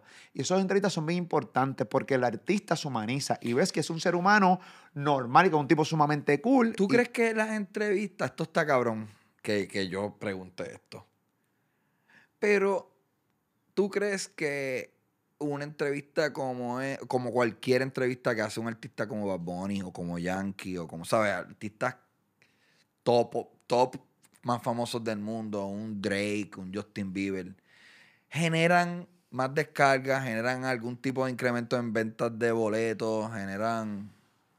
Yo creo que es un complemento chévere. Porque al final del día eso es lo que ellos quieren. Es vender más boletos, es tener más descargas, es Está vender bien, más Está discos. bien, pero de repente, por ejemplo, en tu entrevista, que yo no voy a fingir, Mm. porque a veces tú finges que no ves las cosas, Mm. pero yo no voy a fingir. Yo vi parte de la entrevista. No la vi toda. Pero hubo una parte bien importante para mí dentro de esa entrevista y es el apoyo de Bad Bunny. Para mí lo más grande de Bad Bunny, además de él como ser humano, es el apoyo que le da a artistas desconocidos mundialmente y los plasma en sus discos. Eso a mí me encanta. ¿Por qué? Porque le da una visibilidad bien importante Busca bulla. a Buscabulla. Yo entrevisté a la chica de Buscabulla. Ujú. Súper cool. Y eso me encanta. Yo creo que una parte más importante es cuando él cuenta la historia de por qué buscó a Buscabulla, por qué buscó a la, a la otra banda. Este, Y entonces a mí eso me despierta un interés de ir a buscar ese tema. Porque ya tengo el tutorial de cómo fue. ¿Por qué razón hice ese tema? Inclusive puede que ya la haya escuchado, es verdad. Y dice, déjame escucharla de nuevo. Sí, porque entonces cuando. Es como el disco de Residente. Su primer disco como solista. Tú lo escuchas la primera vez y dices, ¿esta mierda qué es? Pero un Pero cuando, viaje. va- cuando vas a ver el documental, ves el documental primero, vas al disco y la Escuchas magia es completamente distinta. No, cabrón, yo, ese es uno de los mejores discos que yo me he disfrutado en mi vida te voy a explicar por qué. Porque no es un disco que tú tienes que escuchar recurrentemente. Es que cuando ves el documental de Residente y, ves, y escuchas el disco, todo tiene... o sea, Eso yo creo que es el próximo paso que se va a estandarizar en la industria musical. Los otros días yo lo hizo fui- Juanes también. No, y, y es como atar la experiencia sonora a, a otra cosa. Este, el otro día estaba en Argentina y fui a, a una, al lanzamiento de... No sé por qué te guillas, mamabicho, porque la pasaste mal con cojones para poder llegar a Argentina. Es terrible. Horrible, horrible. O sea, en cuestión de mediáticamente Sí, sí, sí, hablando, sí. para que la gente diga, no, el chente estuvo en Argentina, que es duro. 10 horas en un avión. Eh, fuimos complicado. a Miami, creo que dos horas para Miami, creo que ocho para acá. Pero eh, fui y el lanzamiento de Nena Trampa, el disco de Kazu, ella hicieron, ella y su equipo de trabajo, una exposición de arte. Y forever yo voy a tener atado ese disco a, a ciertas piezas. Y yo fui también a Chicago. Y fui al, al listening party de Drake. De, de perdón, de, de Kanye. Y para siempre. De vacaciones, Ese disco de Kanye. O sea, yo creo que ya el, el producto discográfico no es suficiente. No es suficiente. Tienes que hacer otra cosa. Y el podcast juega un rol ahí, como lo que dijiste de Bombasterio y Por, e, por eso es que, por eso es que cuando me, me preguntas So, sí. si Bad razón. Bunny, si realmente le hace falta a Bad Bunny una entrevista, claro que sí. Y él fue estratégico. Fue estratégico. Seguramente iba a venir a, iba a hacer un par de entrevistas más y se dio cuenta, mira, mano, en verdad yo creo que yo he cubrido lo que tenía que decir, yo creo que no tengo que hablar más nada, no tengo que estar en más ningún lado. Y me parece maravilloso en ese, en ese sentido. eh, no pasa absolutamente nada. Pero sí, hoy día la música se ha convertido en un segundo plano y te voy a explicar por qué. Yo creo que Bad- la figura de Bad Bunny es más grande que su música. Bien cabrón. Porque si, la- si Bad Bunny no fuera tan grande, o sea, la música de él está buena. Pero es tan buena. No hay manera de medirlo. No, No hay hay- manera. no- es Pero- imposible aislarla. Porque no, no. tu mente mí- está como que el ojito, vender el Bugatti, Por eso, por eso, el por eso, porque Bugatti, su el concierto. A mí me encanta su sonido. Me parece que, me parece que Bad Bunny logró algo bien cabrón. Y es escucharlo de a la distancia y saber que ya es Benito. Muy pocos artistas logran eso. Yo también pienso que este disco en específico tiene muchas sorpresas, cabrón, que tú le escuchas. ¿Cómo es que se llama la del merengue? La para la playa. Este, Eh, después de la playa. Playa. eh, Anyway, esa esa, canción no arranca siendo un mambo o un merengue. No, no, no, no. Pam, pam, pam. Esa canción. Yo no, creo Este disco que puta. Este disco puta. El factor Se llama sorpresa Después de la playa. después de la playa. Después de la playa, mira, yo lo dije con un pendejo. ¿no? A mí Moscow me encanta. Mule, pero hay, hay varias canciones que es como que, wow, esa fue la decisión que él, que él tomó. Eso está bien diferente. Sorpresas. Yo creo que es un tipo que está juqueado con... con eh, eh, yo pienso que cuando se produce una canción es como que él se imagina a la persona haciendo ¡Diablo, cabrón! Versus una producción que arranca de un ritmo y los 3, 4 minutos de la producción mantiene ese... ¿Tú sabes por qué su figura es bien BPM. ¿Tú sabes por qué su figura es bien importante? Porque llevaba meses ticiándolo y, y- y- y acomodando a la gente al ambiente que él quería. Mira, mira, mira lo grande que es esto, Gorillo. Se ve simple, pero no lo es. Él llevaba ticiando que iba a tirar un disco de veranito y quería quedarse con el verano. Y él se quedó con el verano y si sigue así se puede quedar con parte de la puta Navidad. Y te voy... Wow, cabrón. Y la primera canción que lanzó fue un reggae. Para que tú te fueras por ese lado. Ah, este, pues falta un No calipso, te veo, bachata. Sí, cabrón. Y de momento, no, cabrón. Hay de todo. Hay de todo, hay de todo. O sea,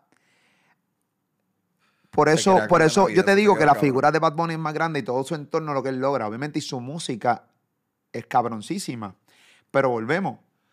Alguien literalmente hace este disco con otra figura que no sea Bad Bunny, tendría el mismo éxito. Claro que no. Obviamente no. Y ahí mi teoría de que la figura es más grande. Lo que es Bad Bunny, eso es lo que lleva a que su música rompa frontera y que la gente diga, diablo, qué cosa más cabrona. ¿Entiendes? Mm. Su música es buena.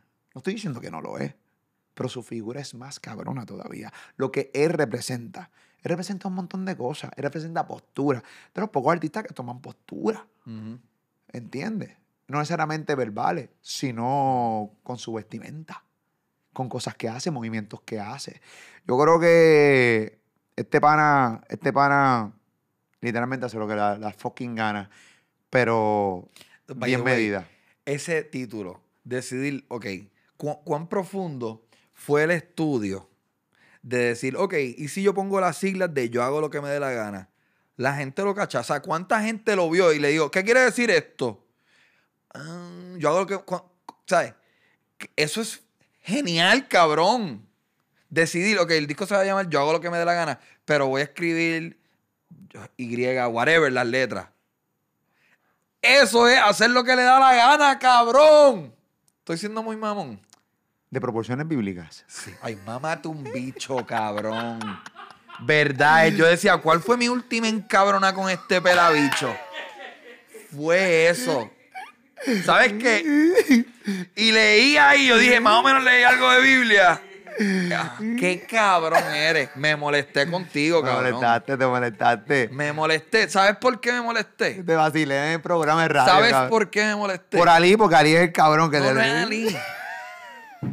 Eres tú, porque, y pues voy a ser súper honesto. Tú como comunicador, lo más que te encojona es que te regañen por usar ciertas palabras. Es como que te regañen por la manera en la que tú hablas. O sea, yo pienso, a mí me mordí eso porque yo no le hice daño a. Yo no, sea, fue una palabra inocente. Sea, tú estás diciendo como que no puedo usar esta palabra. Cabrón, Molu, mámate un fucking bicho. Mira, yo no dije que tú no la podías usar. Pero déjame Yo- explicar para que la, o explica qué es lo que pasó. Bueno, lo que pasa es que tú hiciste un escrito después del concierto de Bad Bunny y te cerraste el escrito eh, diciendo que este concierto era es lo más cabrón que tú has visto. O sea, un concierto tan grande de proporciones bíblicas. Algo así, Es una pendeja así. ¿Qué pasa? Pero proporciones bíblicas, cerré Cuando- el escrito cuando por yo, ahí. Cuando yo fui a los comentarios, que esto no me lo dijo nadie, yo fui a los comentarios, la gente está diciendo, ya lo Chente, bájale. O sea, hay gente que te la estaba dando. Chente, bájale, proporciones que, pam, pam, pam, pam, pam. Ah. Y yo dije, ya lo, proporciones bíblicas, se fue a otro nivel este pana. Entonces, de repente yo cogí y yo no, no estaba en el calendario de cosas que íbamos a hacer dentro del show, no estaba en el rundown. Y estábamos hablando, y entonces dije, señores, pero yo, yo, entra al Instagram de Chente, léete el escrito que hizo, promociones, y entonces obviamente Pamela y Ari le metieron, ah, hablo, No, no fue, fue eso, fue en el palabreo. Nosotros lo hicimos en el palabreo, pero también lo hicimos en radio. Ay, yo ni escuché esa. el de radio, eh, el de radio. Nosotros lo hicimos en radio, obviamente en el palabreo. Ok. Porque en el palabreo me acuerdo Te quemamos con que Mario. con cogió-. Mario hizo el mejor chiste que tiene que ver algo con el concierto. En el concierto había, estaban regalando unos vasos. Entonces el huele bicho de Mario Bello, chacho, ese se lleva el vaso de la leche más Bunny. Algo así, digo yo. Eso estuvo bueno, cabrón. Oye, pero, Te llenaste el vaso ese de la leche más Bunny. tú sabes, hablemos. Pero sí me mordí. De mordiste. Fue la única vez. Porque nosotros éramos. En, en esa me mordí de verdad. Yo siento que te mordiste, Ha sido ¿verdad? única- Porque, porque hubo un- una desconexión de nuestra amistad, una pausa. Y lo, lo noté. Eh, y luego, cuando estábamos grabando, grabamos un- una cosita juntos. No, puedo dar detalles porque todavía no. Pero cuando nos encontramos en el Coliseo de Puerto Rico, grabando algo juntos, Ah. ahí tú me lo confesaste. Pero ya lo habías superado. me- cabrón, ahí me mordí y me lo confesaste. Ajá, No me lo habías dicho anteriormente. Ajá, ajá. Me lo has dicho anteriormente. Y yo, ah, te molesto de verdad. No, cabrón, y me dijiste las razones y todo. Yo no. Es que yo no estoy acostumbrado a esos feuds radiales. Que tú estás ahí bien comodito y lo, históricamente lo has hecho y lo has manejado súper bien. A mí no me gusta esa Pero está en mierda. mi ADN, cabrón. O sea, yo soy un tipo de radio desde el 1996, cabrón. Ajá. ¿Entiendes lo que te estoy diciendo? Yo hago programas de, hago programas de radio desde el 2000. Llevo 22 años haciendo radio, pro- programas de radio de, de entretenimiento. Entonces, ya estoy acostumbrado. Si yo estuviese en radio, yo sería un caballito. Si tú estuvieses en radio, pues, hermano, no lo sé. Obviamente tuvieras tu rating. Claro que Ajá. sí. ¿Por qué no? Ahora, el day to day, no sé cómo tú manejarías un formato radial, que es bien distinto a lo que es. Lo sé, por eso hago la pregunta. No, no estoy seguro. Pero de- si yo funcionaba, funcionaba aquí, que tú no fun- que tú funciones allá, yo no. Aunque es un idioma completamente distinto. Un idioma completamente distinto. No, y yo no me visualizo en, el, en los controles. No tienes que hacerlo. Pero yo pensaría que como tú estás en los controles de tu show de radio, tú estarías en los controles acá. Eh, no, aquí no, aquí no hay mucho que hacer, no hay mucho sonido que tirar, pero yo sí, yo, yo no puedo estar fuera. Yo tengo que hacer con, en radio, yo tengo que a- tirar los efectos, tirar la música de fondo. Pero tú podrías tener un, un tecladito de sonido o algo de producción no, acá. es que yo soy, ahí soy old school. Soy el típico locutor que yo soy el que hago control. Yo estoy acostumbrado. Yo soy el que manejo los micrófonos, ecualizo todo, lo, a lista bajito lo subo, tiro los efectos, tan, tan, tan. Mientras estoy hablando, la gente me está escuchando y salen los efectos y piensa que es otra persona. No, soy yo tirando los efectos, tan, tan, tan, tan, tan, tan, tan, tan, poniéndole nombre, mira, pam, pam, eh, vámonos, tan, tan, tan, eh, menciones, vale, pam, mira, pam, pam.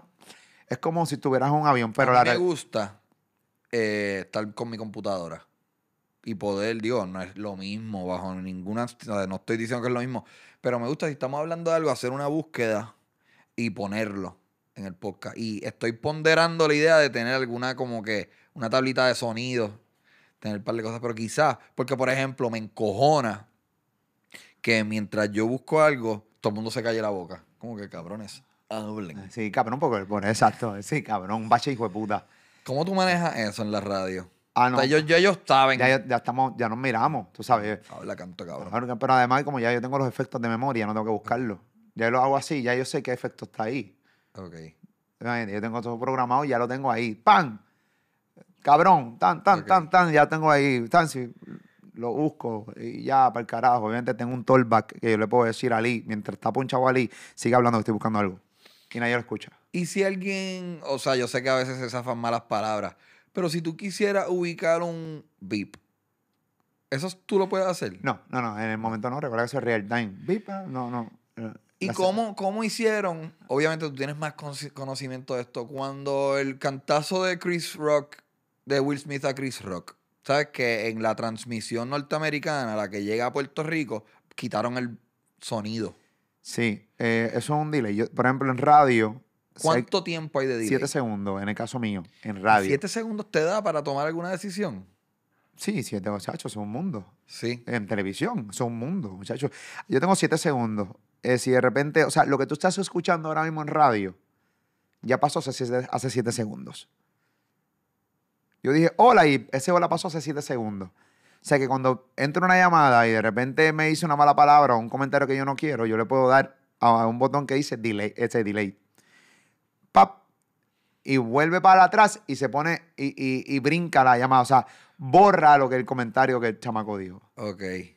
Entonces, pues eso, pero casi nunca lo uso. Porque mucha gente dice, sí, lo sabemos. casi nunca lo uso. Pero la gente, por ejemplo, yo he escuchado muchas críticas de, de hablando del slap de, de Will Smith, de Chris Rock a Will Smith, Ajá. diciendo, hicieron que Chris Rock presentara el premio después del slap. Y es que fue un momento muy breve para tomar una decisión de, de la producción. Es como que, ok, baja el volumen. Ok, anda para el carajo, le acaba de dar. Esto fue parte del montaje. Eh, ah, ya, ya se, se sentó y ya le está gritando ahora. Anda. Ok, Chris Rock ya está anunciando el próximo premio. Sube el volumen. Yo creo O que, sea, es difícil tomar una decisión de algo que yo creo que el director de, ese- de, de los Oscars, se colgó. No, yo creo que, yo creo que ese cabrón, ese director es, qué sé yo, el director del Gol y la Flaca, de la Comay o algo así.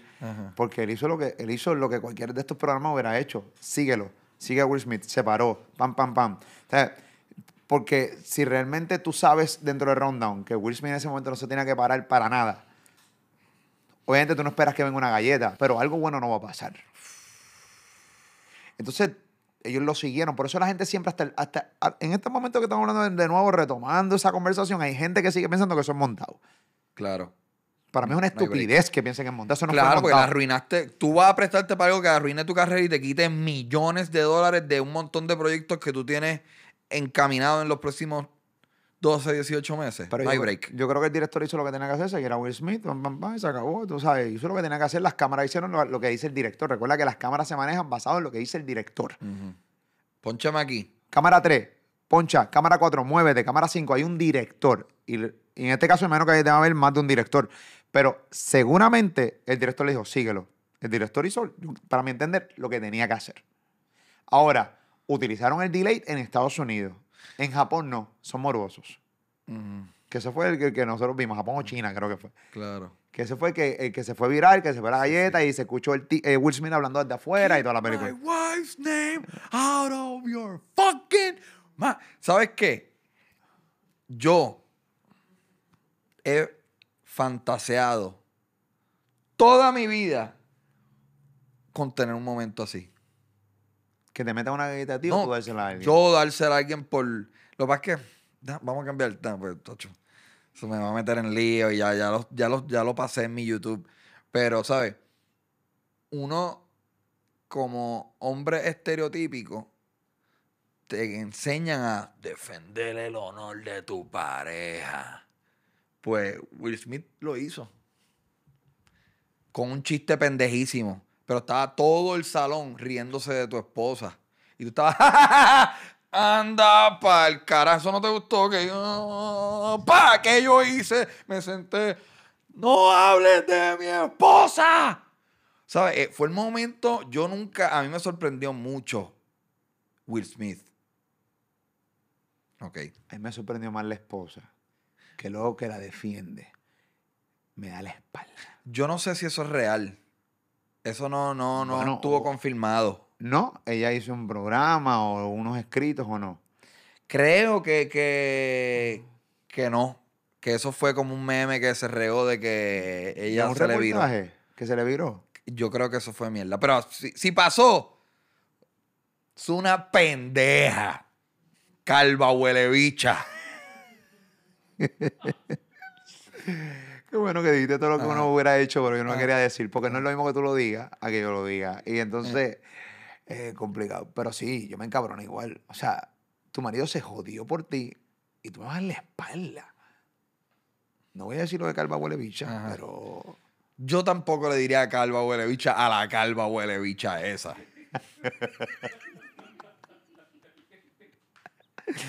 Ay, Dios mío.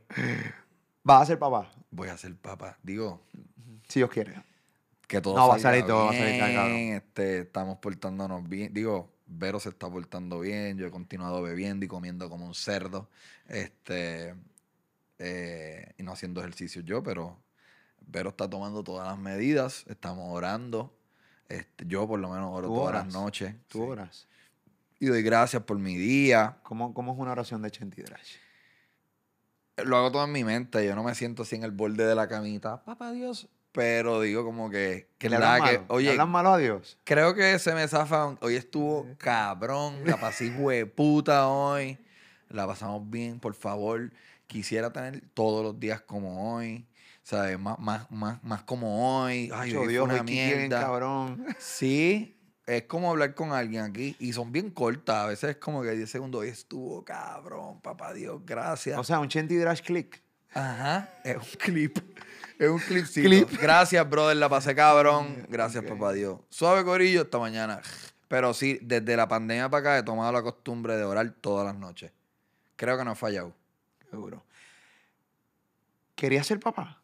Sí. Fue una decisión que tomé. Ah, es- o, o sea, es, es un bebé buscado. Sí. Qué bonito. Sí, pero yo tomé la decisión sin decírselo a Vero. Y de momento fue como un día terminamos y yo no le dije nada. ¿Puedo? Vero está aquí. Sí, dale, Este, dale, eh, no, y digo, déjame cuidar las preguntas, porque la tengo aquí, puede brincar. Ella puede tomar el papel de Will Smith, dame la bofeta ella a mí. ella te la va a dar. Papi, sin duda. Eso es una hija. Anyway. Eh. Eh, yo tomé un, un día, yo dije, aquí, como que, yo creo que yo estoy listo económicamente, porque siempre la duda había sido como que si yo estoy listo económicamente para tener un hijo o una hija. So, en un momento dado, en los últimos, qué sé yo, cuatro, ocho meses, yo dije, yo estoy listo económicamente. Y nosotros nunca usamos, nos protegíamos. Era como que, "Bueno, terminábamos fuera, ¿entiendes? So, yo, y cuando pasaban accidentes, era como que ve a, comprar una plan B. ¿Sabes? Como que voy a comprar una plan B. Entonces, un día terminé adentro. Y al otro día Vero me dice, bueno, nada, ya compré la plan B. Y yo, ¡No! Y ahí fue que tuvimos la conversación. Después de, esa, de ese primer foul. Ok. Como que. Y me acuerdo, fuimos a comer y lloramos. Ya, porque obviamente yo soy una persona. Cuando ella te dijo que ella estaba embarazada. No, no, no, no. O- cuando o cuando la decidimos. de Digo, hemos llorado con cojones en estos últimos ocho meses de la alegría, muchas veces.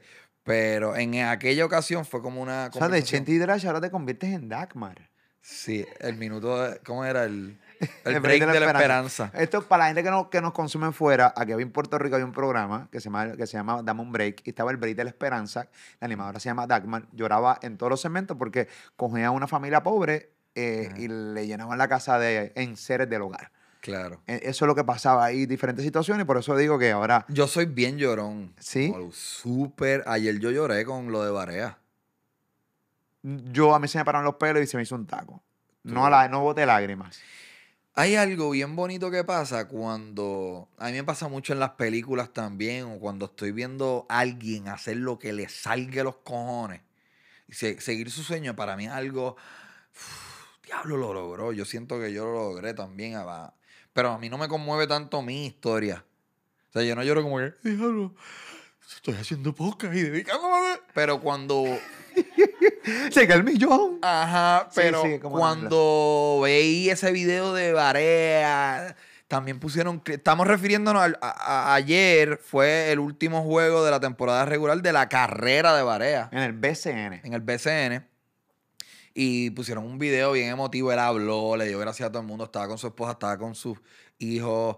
Eh, fue como algo bien bonito. Lloré. Soy bien llorón. Bueno, lo que pasa es que también, como yo te estaba diciendo ahorita antes de grabar el podcast, Varea tiene demasiados highlights. Sí. Y es una gran carrera. Y es puertorriqueño, de Mayagüez, Puerto Rico. Es bien pequeño. Tú piensas que no iba a lograr ni la mitad de las cosas que logró. Cuando tú ves los highlights, te acuerdas de estas temporadas, hijas de puta, las jugadas cabronas que hizo.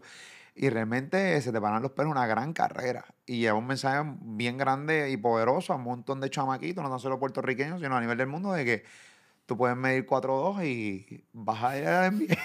No, y también un tipo de familia. Ahora, ahora yo me estoy Sí. fijando en la familia. Sí. De momento yo estoy seguro No, papi, no. que la- hace ocho meses yo hubiera dicho, ah, mira, ahí está con los nenes, pero varea. Ahora fue como que, ay, qué bonito que cogió este momento y está con su cría aquí al frente y se nota que los abraza y los quiere mucho. Yo creo que se llama algo, no sé, se llama madurez. Y Ajá. también se llama edad. Que las cosas nos empiezan a afectar más, las pensamos más. Esta pendeja que tú querías ser papá y que lo hablaste con Vero y, y fue buscado, que no sabía esta, esta parte de la historia que me parece genial e increíble. Y que hace que esta historia sea más cabrona todavía. Este, pues eso, cabrón. O sea, tú vas para 40 años, yo tengo 42 años, y aunque realmente a veces yo entiendo que soy súper infantil todavía en muchas a- cosas de mi vida, en otras no. Ya no negocio ciertas cosas que antes pasaba, ya no voy a hacer ciertas cosas frente a esta cámara o, o por, por este micrófono que cuando tenía 20 y pico, 30 y pico las hacía. Te va a pasar también. ¿Qué vas a hacer con el contenido porno, por ejemplo? Eh, Lo seguirás haciendo. Ahora mismo. Tú sabes que eh, fue- fue- eso, mi Yo- preocupación porque yo lo consumía en silencio, porque yo no puedo entrevistar a ninguna actriz porno. Eh, no pienso cambiar. Digo, ahora mismo es fácil decirlo, vamos a ver qué pasa en el camino. Pero yo creo que a mí me faltan más de 10 años antes de que yo tenga una. Yo, yo ocupe. O sea, que mi hijo o hija tenga deseo de ver mi contenido. O sea, tiene que. Me imagino que es como que ay, se la- queda- el trabajo de papi es una no, mierda. eso se queda grabado. Sí. Yo no creo que es. No, pero espérate, yo no te estoy atacando. No, No, no, no, yo lo te sé. estoy atacando. Yo lo porque sé, yo lo porque sé, yo yo nunca cambié Me por estás mis preguntando. hijos. Yo lo sé. No, pero estoy- yo, no me yo cambié por mis hijos, es mentira. Yo cambié por mis hijos. Yo hice, yo hice ciertas cosas por mis hijos. Y, por ejemplo, no entrevistar a actrices porno. Ok. Yo no, yo no la hago porque, porque mi hija tiene 14 años y ya es adolescente y no me siento cómodo tener una pornstar aquí. Sí, posiblemente entrevisto a una influencer que me hable de cosas y sí, yo me haga el inocente y, y me ponga pachoso, con algo que realmente no me puso pachoso, pero me ponga pachoso y lo haga.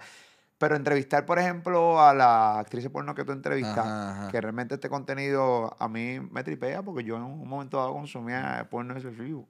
Ah. Este, ¿Tú y no consumes porno? hoy día, Ajá.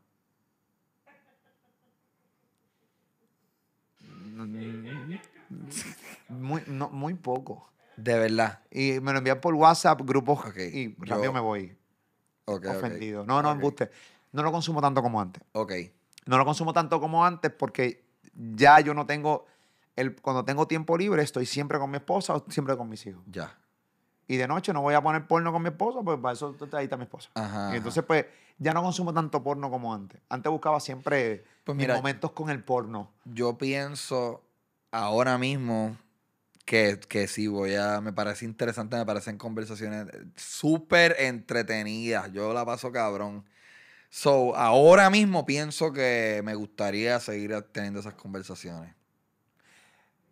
¿Vas a tener nena o nene? No sé. No te voy a decir. Sabes. No sé. No sé si sé. Te voy a decir que creo que es por la respuesta anterior. No me tiene que contestar. Ok. Esto soy yo Ya especulando. yo sé lo que vas a decir. Bueno, si dices que no vas a cambiar, Va a ser un varón. va a ser un varón. Ok. Si era nena, iba a ser distinta la respuesta. Ok. Eso soy yo. No. No me digas. Pero brutal.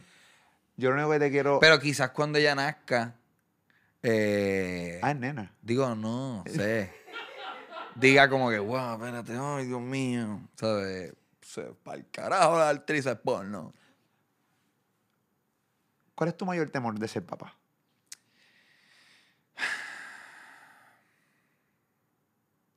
Hacho, cagarla, cabrón. Hacer algo bien mal. Tengo un cojón de temores. Pero. Yo no sé, cabrón, lo mismo que tú. Yo creo que eso es lógico. Yo embaracé a mi esposa, o sea, nos quedamos embarazados. O sea, ella, cuando yo tenía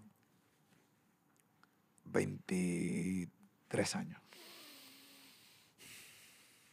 Mi esposo y yo no sabemos qué ser, que usted tiene algo muy a su favor. Ujú. Ustedes saben qué es ser novios y saben lo que es ser una pareja solos. Cuando yo embaracé a mi esposa apenas yo lo llevaba cuatro meses de conocida. Yeah. O sea que yo mis, por eso, por ejemplo, este viaje que yo hice a Boston con ella solo, yo me lo disfruté, no peleamos ni una vez y me lo disfruté, hijo de putamente. Porque en los momentos donde estoy solo con ella, son los momentos que no tuve, Mm. Tuviste Po- cuatro meses de eso nada más. ¿sí? Porque mi hijo nació, a los tres años, a los dos años ella se envuelve embaraza de mi hija. Yo no sé lo que es ser novio de mi esposa. Por ende, usted tiene algo a su favor como Sí, pareja. estamos hartos de ser novios. Exacto. Ahora vamos a entrar en otra faceta Como, más. ¡Un cambio! Ah, Ajá. Les adelanto, chicharán mucho menos. Ajá. Mucho menos. Dormiremos mucho menos, me dicen. Cada experiencia aparte. Lo primero que les voy a decir, y esto es bien serio.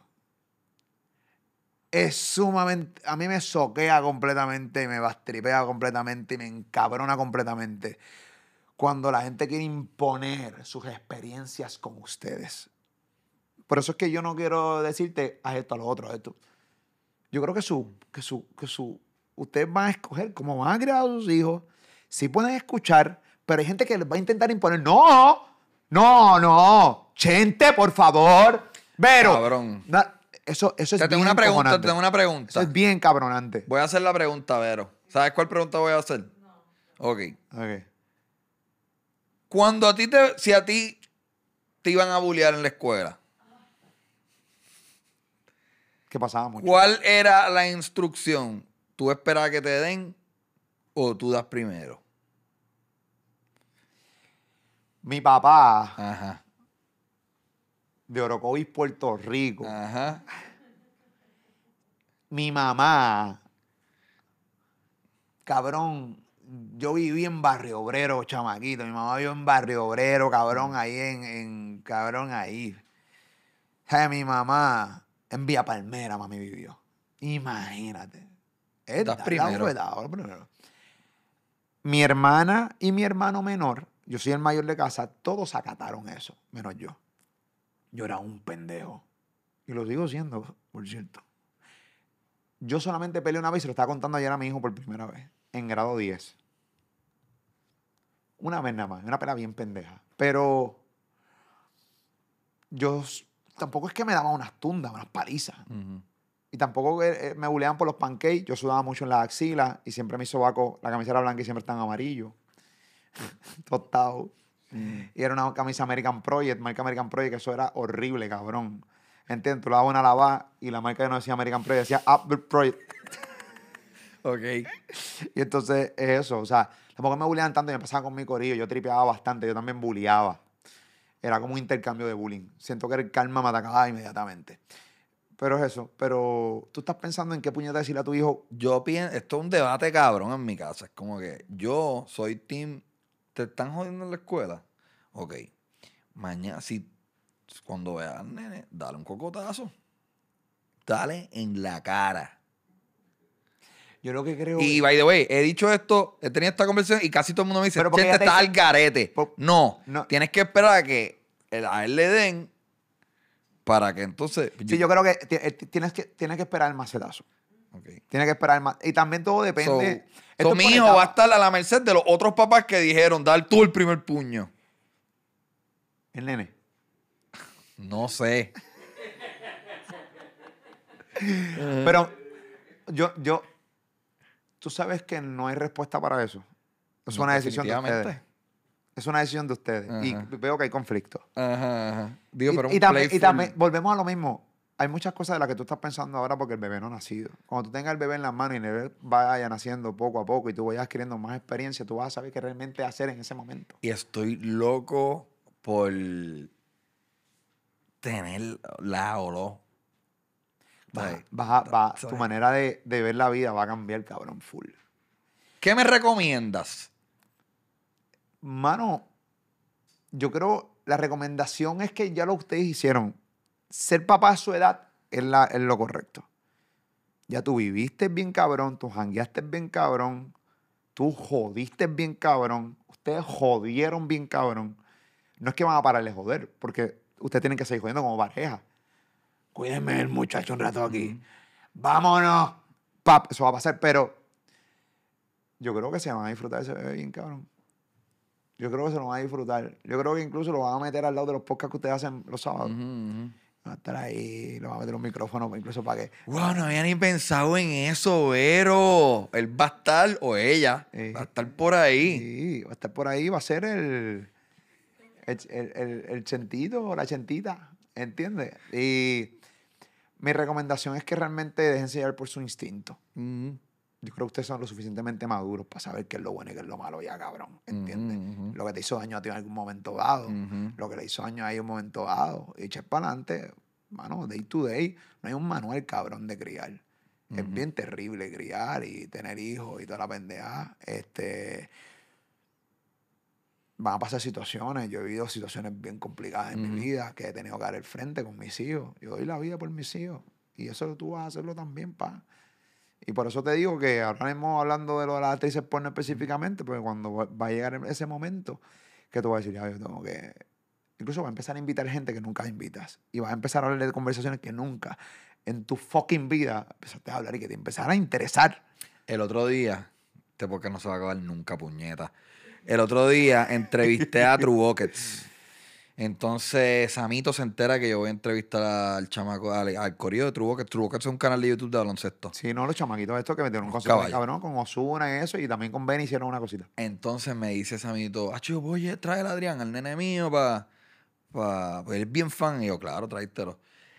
Cuando yo lo veo, yo estoy en mitad del podcast y yo veo, ¿sabes? Que yo estoy sentado en el sofá rojo, ¿sabes? Que la puerta está como allí. Mm. Y yo veo que entra Samito con el nene, se llama Adrián. Y yo, Adrián, ven para acá. Y lo siento y le digo, hazle un par de preguntas a ellos. Eso fue full porque yo estoy preñado. A Claro. mí me hubiera importado un bicho, Adrián. si yo no estuviera preñado. Pero ahora es como que, ya lo voy a. Esta experiencia puede estar cool para el nene. Vas a ser más empático también, cabrón. Ajá. Vas a decirle la palabra mamabicho hacia seres humanos, vas a usarla menos. Ok. Sí, la palabra, hay acciones que parecen bien mamabicho, eres un mamabicho. Pero realmente hay, ah, mano, qué cool. Hace un año atrás, que huele bicho. Ajá. ¿Entiendes? Es así. Las prioridades cambian. Cambian. Pero al final del día, bien importante mi consejo, hay que vivir. Hay que vivir. Muchas veces hay muchos papás o mamás que se aferran tanto al niño o a la niña al principio que dejan de vivir y abandonan la relación. Yo por eso lo que tengo pensado es cuando ver yo querramos sa- salir, le voy a poner una esposa amarrado así a la pared y vivimos. Estoy fucking jodiendo, Corillo. Mala mía, ay Dios mío. Es que de momento vi a y estaba así. Ajá. Si es nena, ¿cómo se llamaría? Si es nena, ¿cómo se llamaría? Si es nena, el nombre que tenemos pensado es Lara. Lara. Lara. Eh, hay un. Va a venir un huele bicho en Navidad. Lara. Lara, Lara. Lara, Lara, Lara, Lara, Lara, Lara, Lara, Lara. Y ahí tú le vas a decir, eres un huele bicho. Ajá. O le digo, cool. Eh, Lara Aurora es un segundo nombre que tenemos pensado. Bonito. Si, si es varón, aquí vamos a entrar en, El en debate. territorio problemático. Yo me llamo Vicente Manuel. Mi papá se llama Vicente Manuel. Su papá se llamaba Vicente Manuel. Ah. So, yo soy el tercero. Yo Vicente estoy- Manuel III. ¿Tú te imaginas que tú, tú hubieses decidido llamar Vicente Manuel III? Ajá. Y tu canal se hubiera llamado Vicente Manuel III. No, te hubiera, no hubiera llegado ni a 200 suscriptores. Claro, no hay break. Pero, si yo soy el tercero, ¿quién puñeta soy yo para romper esa tradición, Molo? So, Vicente Manuel es una alternativa que está en Victoria. Pero, chequéate esto. Manuel Vicente es otra alternativa. Ese es mi suegro. Ah, el papá, bien creativo. Sí. Vicente Manuel no, Manuel Vicente. Utilizaron. No me digas que fue el tipo que decidió Ponerle la uña a, ese mismo. Genius shit. Uh, el que decidió ponerle el, pantalón de gallo el, la- la- el negocio de la uña. Y eh, también mi suegro se llama Manuel. Ok. So, Manuel Vicente, sabe que tenga, sabe que sea Manuel es una alternativa. Pero no es un nombre 2022. Pero está bien, no importa. ¿Qué le pongo? un- Derek. No, no, no. Es un clásico. Te, vas- te fuiste clásico. Pero, ¿sabes qué? Yo me sentía que yo tenía un nombre anticuado toda mi niñez, como que Vicente. Eso suena como de novela. No lo tienes. No fue fácil. Sí lo tienes. Se- ser un- Vicente, Vicente. No fue fácil ser un Vicente. Sí, Vicente es nombre de novela. Vicente Vicente Manuel. Es el amante de Vicente Ajá. Manuel. Uy, qué horrible. Vicente. Pero no importa, eh, mantiene la tradición, se lo busca. y al final le van a decir si es nene, chen- chente- chentito, chen- o chen- o chente, o una mierda. Va a perder el nombre, cualquiera, si es nene, va a perder el nombre. Que es terrible también para él, se va a encabronar porque quiere tener su propia identidad. O sea, no, no puede vivir bajo. Pero al principio es bebé y la gente le va a poner chentito y va a ser cool. Entonces también he pensado que a mí me gustaría que mi hija o, o hijo, pero si, si es nena, que se sepa defender. Para, aparentemente es un ichu bien cabrón en las peleas en mi mente. Pero me- Creo que, te- la, creo que la pelea de Samito y Gallo y el UFC te ha hecho algo de daño, huele bicho. Bien cabrón. O sea, ahora para ti es que es te tiene que defender. Yo tuve muchos temores de, de- Yo peleé un par de veces. Ok. Y. Y. Tenía muchos temores y muchas inseguridades de. de- no sé, cabrón. ¿Sabes? Pienso que defenderse, especialmente por una nena, es clave, cabrón. Con razón, aquí estoy viendo la lista de, del baby shower que me han enviado Ajá. y ahora logro entender la, lic- la licencia de portación de armas. sí, cabrón. Coño, mira, también aquí, eh, los, los, cha- los chacos, mira, no chacos. Chaco, unas estrellitas ninja. Mira para allá, mira acá, una cinco granadas. Pienso Cabrón, que. ¿quieres, vi- quiere que esté ready en la defensa. Que no se la deja montar de ningún huele bicho. Papi, pero ponla con el clase de, de- de defensa personal. Sí, A sí. lo- a- nena o nene, defensa personal. Sí. Automáticamente vas a saber tomar la decisión correcta en el momento correcto. Sí. Defensa personal desde muy niño. Sí. Y ya. A mí me metieron en clase de karate y me quité. Pero. eh, ¿Crees que vas a ser un padre estricto o bien pendejo? No, no, creo que voy a ser estricto. Ah, con mi, ah, conmigo fueron estrictos. ¿Cómo tú regañarías? Eh, loro, ah, mira, a mí me, a mí no me, a mí me daban apretones. Yo tengo muchos recuerdos en misa, mi familia es católica. Y yo iba obligado todos los domingos, como hasta los 15 años, obligado a No. Entonces yo me entretenía o me ponía a hablar y, y mi mamá o mi papá me daban un apretoncito aquí y yo hacía, ok, me portaba bien. Este, también me, me metieron muchos temores de no hagas eso, te va a romper el brazo. O sea, yo creo que yo voy a un poquito a, a si- psicológicamente trabajar el... Te monté en esa bicicleta que una vez yo me monté y me rompí el brazo, ¿sabes? Voy a un poquito fear, con, con temor. Meterle, sembrar el temor de no haga eso porque tal y tal cosa. Le tiras seis tornillos. Pero no puedes salir. Seis tornillos encima. Tú, esos seis tornillos, me lo acabo de sacar del brazo. Son seis tornillos. Pero que- mira, tú sabes que yo no tuve teléfono en mi cuarto como hasta los 16 años. Yo no tuve televisor en mi cuarto hasta que yo me compré mi propio Mis televisor. hijos ninguno tiene televisión en su cuarto. Este, yo eh, tenía que salir, llegar a las 12 de la noche. Cabrón, a mí no me dejaban ver mucha televisión eh, local. O sea, yo vine a. Yo fui bien mamón de Raymond, Sunshine, el gangster. En gran medida por lo que yo escuchaba en la escuela de "Ah, estos cabrones los dejan, puñetas. Aparentemente la maripili esa está bien buena. Pero yo no fui un consumidor por lo estricto que eran mis papás. Ok. Coño. Y luego, cuando saliste a la libre comunidad, vi- viniste a retroactivo, cabrón. Exacto. A, a- a- hacer todo lo que no te dejaron ser. Eso también es malo. Mira, sí. Porque entonces, Sí, cuando cabrón. sales a la calle, que quieres comer el puto mundo, Comer, fumar, el puto mundo, es hacer de todo. Es verdad, pero eh, me inculcaron bien cabrón el trabajo, que estoy seguro que fue tu caso también. Trabajar, yo trabajé desde bien chamaquito. Lo mejor. Y yo soy, vengo de un hogar privilegiado, pero, o sea, yo estudié en escuela privada, eh, pero siempre trabajé desde los 16 años, yo, yo trabajé en pueblo, yo fui bagger. El primer bagger famoso fui yo, ¿oíste, Benito? No, mamá, bicho, soy mayor que tú. Yo fui también vago. Ah, ¿de verdad? ¿En Econo- dónde? En Econo de Metrópoli. Yo fui en, Carolina. en, en pueblo de, de, la, de la calle de Diego, lo que ahora es un Supermax. Fue Papi, yo en noveno grado iba siempre con los bolsillos llenos de menudo. Así bien ¿Qué fue lo más dinero que hiciste, te acuerdas? En un día. Mano, como 12 pesitos. Cabrón, yo una 15 vez hice pesitos. 80 dólares un domingo. Yo dije, ¿sabes qué? Yo creo que yo me puedo dedicar a esta pendeja forever. cabrón, estos Uno le- 80 pesos, cabrón. Yo me acuerdo. Ya, bien cabrón, cu- te imaginas ese día- retirándote de bagel.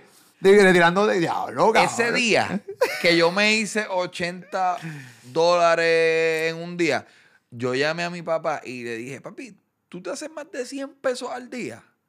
Como que en verdad no, pensaba que mi papá estaba por ese range. Y él me dijo, no, yo me hago un poquito más de eso. Y yo, no sé tú, yo estoy bien cerca tuyo, cabrón. Yo me acabo de hacer 80 pesos, mamabicho. Es más, yo voy a pagar la casa este Entonces mes. también eh, fue bien importante. A mí nunca me compraron mis primeras Jordan. Yo me las compré ya yo siendo youtuber. Ok. O sea, a mí nunca me compraron Jordan. O sea, de gastar. Yo tuve que mamarle el bicho a mi abuela para que me. Eso estuvo un poco cabrón. O sea, yo tuve que. que.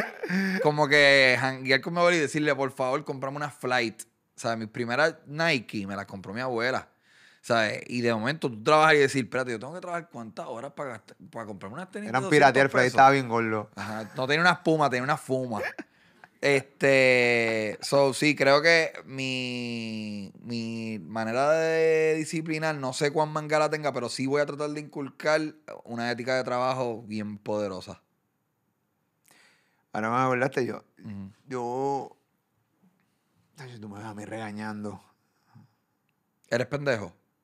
No, No. no, papi, no. Ok, Yo llego, papi, a veces. Pero para que explodo. ok. Y, cabrón, tú sabes cuándo te vas a sentir bien viejo. Cuando empieces a utilizar las frases que tus papás utilizaban contigo. Cuando te empieces a utilizar frases como: Este techo lo pago yo. Techo, no con la mano. Este techo lo pago yo. Y aquí tú haces lo que yo diga. El día que tú quieras hacer lo que te da la gana, tú te pagas tu fucking techo. ¡Puñeta! Adiós, eso fue papi hablando. Entonces me, meto, al- me meto al cuarto y hago. Y me, miro, y me meto al baño y me miro al espejo y hago.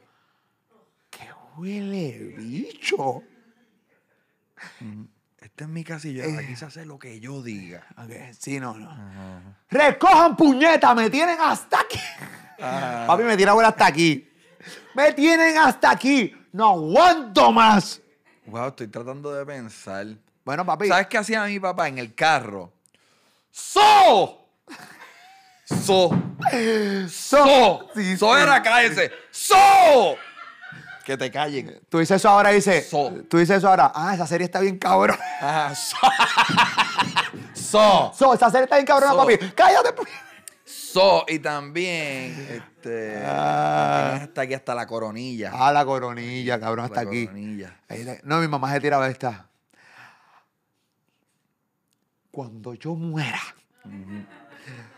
cuando yo muera, ustedes se van a arrepentir de todo lo que ustedes me han hecho. Diablo, mi mamá, bien dramática la cabrona. Mi mamá me dice, me decía, este, ojalá papá Dios te dé no uno como tú, dos. Ojalá y te dé dos como tú. Fui un dolor de cabeza. Entonces mi mamá tuvo problemas. Yo, mi mamá, trata, mi mamá y mi papá trataron de tener hijos por ocho años y no podían. So, yo fui, yo y mi hermana fuimos unos niños bien buscados y bien adorados, mimados, ¿sabes? Yo no, nunca podría decir que a mí mi vida careció de besos y abrazos. So, cada vez que me metía en lío, mi mamá decía, Chente, yo peleé por ti tanto. canto de mamabicho, y tú me vas a venir con esta mierda que la maestra me dijo, ¡qué puñeta! So, Eso está bien decía, no uno, dos, como tú. Eso está bien cabrón. Este, una vez mi esposa le tiró una bien cabrona que todavía me río cada vez que me acuerdo. Ya mis hijos entrando en la adolescencia. Y cuando tú eres adolescente, tú dices la mayor cantidad de estupideces posibles y cosas que realmente no tienen ni sentido. Y mi hijo es uno de esos adolescentes que dice muchas cosas sin sentido. Y parece que dijo una mierda sin sentido y mi esposa se encabrona a unos niveles y empieza a gritar, ¡Qué mucha mierda uno dice cuando es adolescente! ¡Puñeta! ¡Me cago en la madre! Sí, sí, sí, sí. Papi, yo me he reído tanto porque dice que mucha estupidez uno dice cuando es adolescente. Porque mi hijo dijo una estupidez que no tenía ni sentido. Claro. Que mucha mierda uno dijo de adolescente. ¿Tú sabes qué me preocupa? Esto es una gran preocupación. Mi lenguaje. Como que voy a ser capaz de, de cuidar mi... Porque yo no quiero que estar hablando malo al frente de mi bebé. Pero es que también las malas palabras no definen un ser humano. Yo soy de los que las malas Mi palabras. papá era bien mal hablado al frente mío. Y mi mamá también. Y no, no- nunca nos definió. Incluso cuando me han pasado cosas en mi vida, gente ha puesto en los comentarios. "Ah, Ahí tiene el padre que tiene, tan mal hablado. ¡Puta de mierda! ¡Calva mamabicha! ¡Cágate en tu madre, cabrona de mierda! Que no me conoces un carajo. Gordo cabrón. Ahora puedo decir gordo cabrón. wow, Y sí. que puedo subir los piernas aquí y toda la mierda. Y lo hago de maldad. Yo puedo subir las piernas aquí. ¿Tú crees que me, yo lo hago de maldad para que la gente diga que Mira, ahora puedo hacer cosas? Soy, un acróbata. Soy acróbata, cabrones. El circo hermano Suárez, mamabicho. Yo... ¿Sabes qué? Mi papá hablaba malo con cojones. Mi mamá también. Mi mamá es bien mal hablada. Mi mamá. Mi mamá es bien, mucho mal- más mal hablada que yo. Ok. O sea, lo que pasa es que papi me hablaba Uno mal. tiene que saber como que... Yo estas palabras las estoy diciendo yo, pero tú no digas esa mierda en la escuela. ¿Tú sabes lo que se me ha hecho bien difícil ahora mismo? ¿Qué? Que mi hijo hable malo delante de mí. Me estoy adaptando. No lo voy a cohibir tampoco ya. Toda la vida yo le hablo malo. Y Ok. a veces, y, y él lo hace, él lo, lo está haciendo en fading. Me tira una que otra. Mm. Para probarme. Y yo me tronco y me encabrono y digo, pero ¿cómo me voy a encabronar si acabo yo hace tres segundos de decir una? Ujú. Mi hija no habla malo. No escucha reggaetón. Ok. Le gusta Bad Bunny. Pero le gustan las canciones de Bad Bunny que son suavecitas, así como la de... Ojitos lindos. Sí, con la de... ¿Cómo se llama? La, hizo los- las colaboraciones con esta bandita. Andrea con Con Buscabulla. Sí, eh, temazo. eh, esa Ojitos es lindos estuvo cabrona. Mi hijo un poquito más alcoholoso. Ujú. Obviamente la gente... Pero ella no habla malo. Por lo menos delante de mí, ¿no? Ok.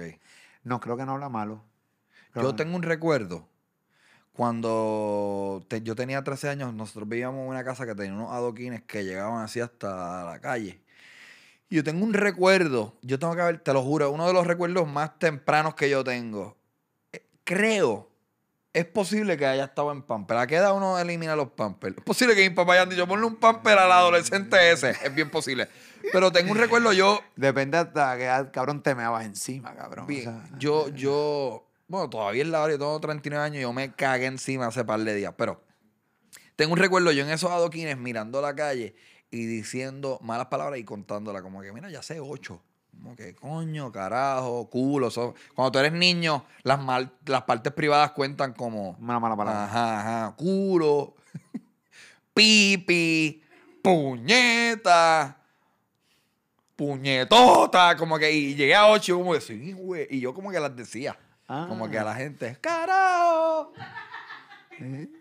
y estaba bien orgulloso. So, yo a bien temprana edad entendí el valor de las malas palabras. A mí me encanta hablar malo.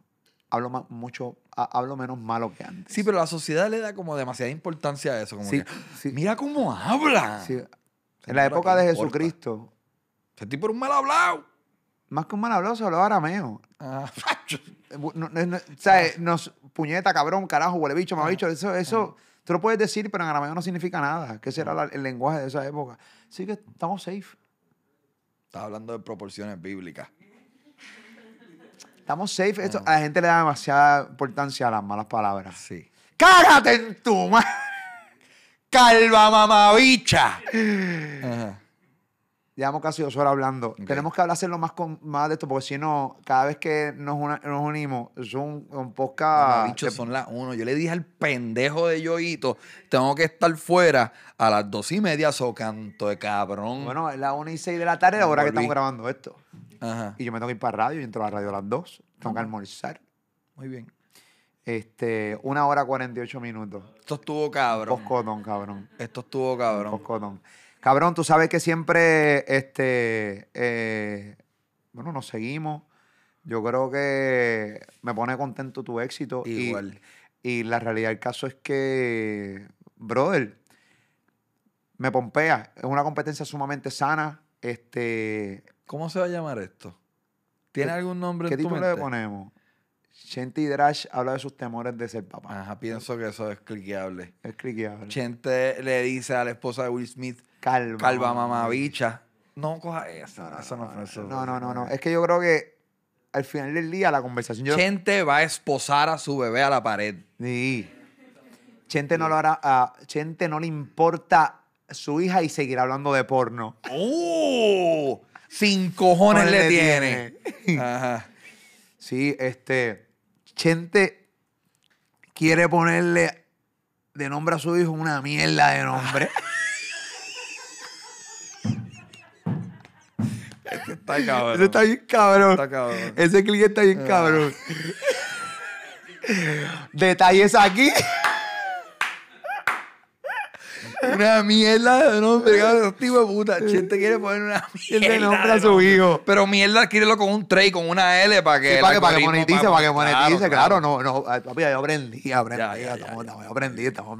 Pero disfruto tu éxito, disfruto el éxito de, de todo el mundo, este, disfruto también todo lo que está pasando, yo creo que es bien cool lo que está pasando. Yo creo que cada uno tiene esa esquina y lo bueno de todo lo que estamos haciendo este tipo de contenido es que ninguno nos parecemos, aunque hagamos contenidos similares.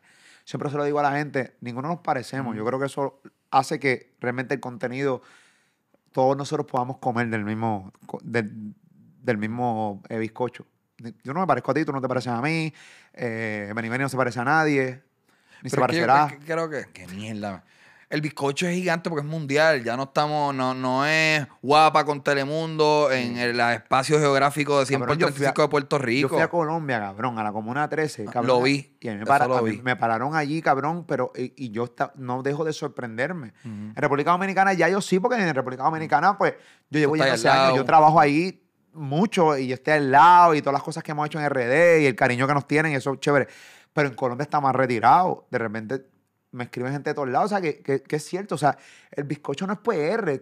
Nos, como que nos ponemos las gringolas. Como ahí. que si voy a competir, mira esto, hagamos el ejercicio, porque yo también a veces me muerdo y, y caigo en esa trampa de como que, ah, este hemos dicho con la entrevista y eso.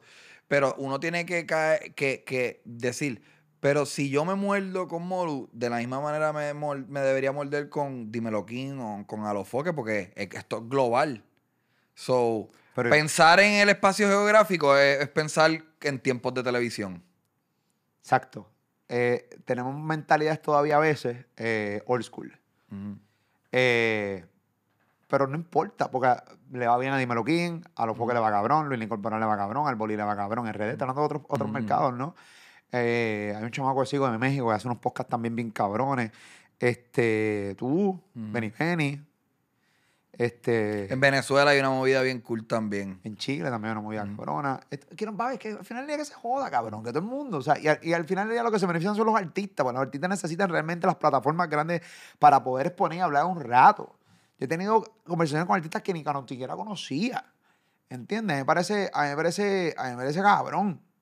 A mí me parece bien cabrón lo que está pasando eh, ahora mismo. Y yo creo que la competencia sana es cool. Yo he tratado de desligarme un poco de la tiraera. No sé si te has dado cuenta, de repente, pues, yo juego por otro lado, o sea, me quedo solo por acá y hagan lo que ustedes quieran y yo ignoro. Voy a seguir por acá con mi corillo, por el carajo. Y sí, cada cual tiene su fanbase y hay gente que ama a Chente, hay gente que ama a Mikey, hay gente que ama a Benny Benny, hay gente que dos o tres me quieren a mí, pues yo creo que estamos ready. Seguimos en victoria. Victoria, cabrón. Y los nuevos chamaquitos que rompan y que sigan metiéndole en la puta madre. Hay muchos chamaquitos buenos de afuera. Haciendo muy buen contenido. Sí, ya tú sabes. Cabrón, me alegró verte y hablar contigo. Rompe. Igual, belloso. Sí. Eh, compren boletos para la pelea en gallimbo.com. Va a haber streaming, va a haber pay-per-view. Obviamente el día de la pelea. Boletos también en gallimbo.com. Muy bien, esa es la que hay. Chente y Drach. Puerto Rico, gracias. Este, este podcast, yo he hecho, nosotros hemos hecho muchos podcasts, incluyendo Dari Yankee y Bad Bunny. Este podcast está a esa liga. ujú. Es- A la liga de Dari Yankee. Claro. y, Pero deja de titularlo de la miel de nombre.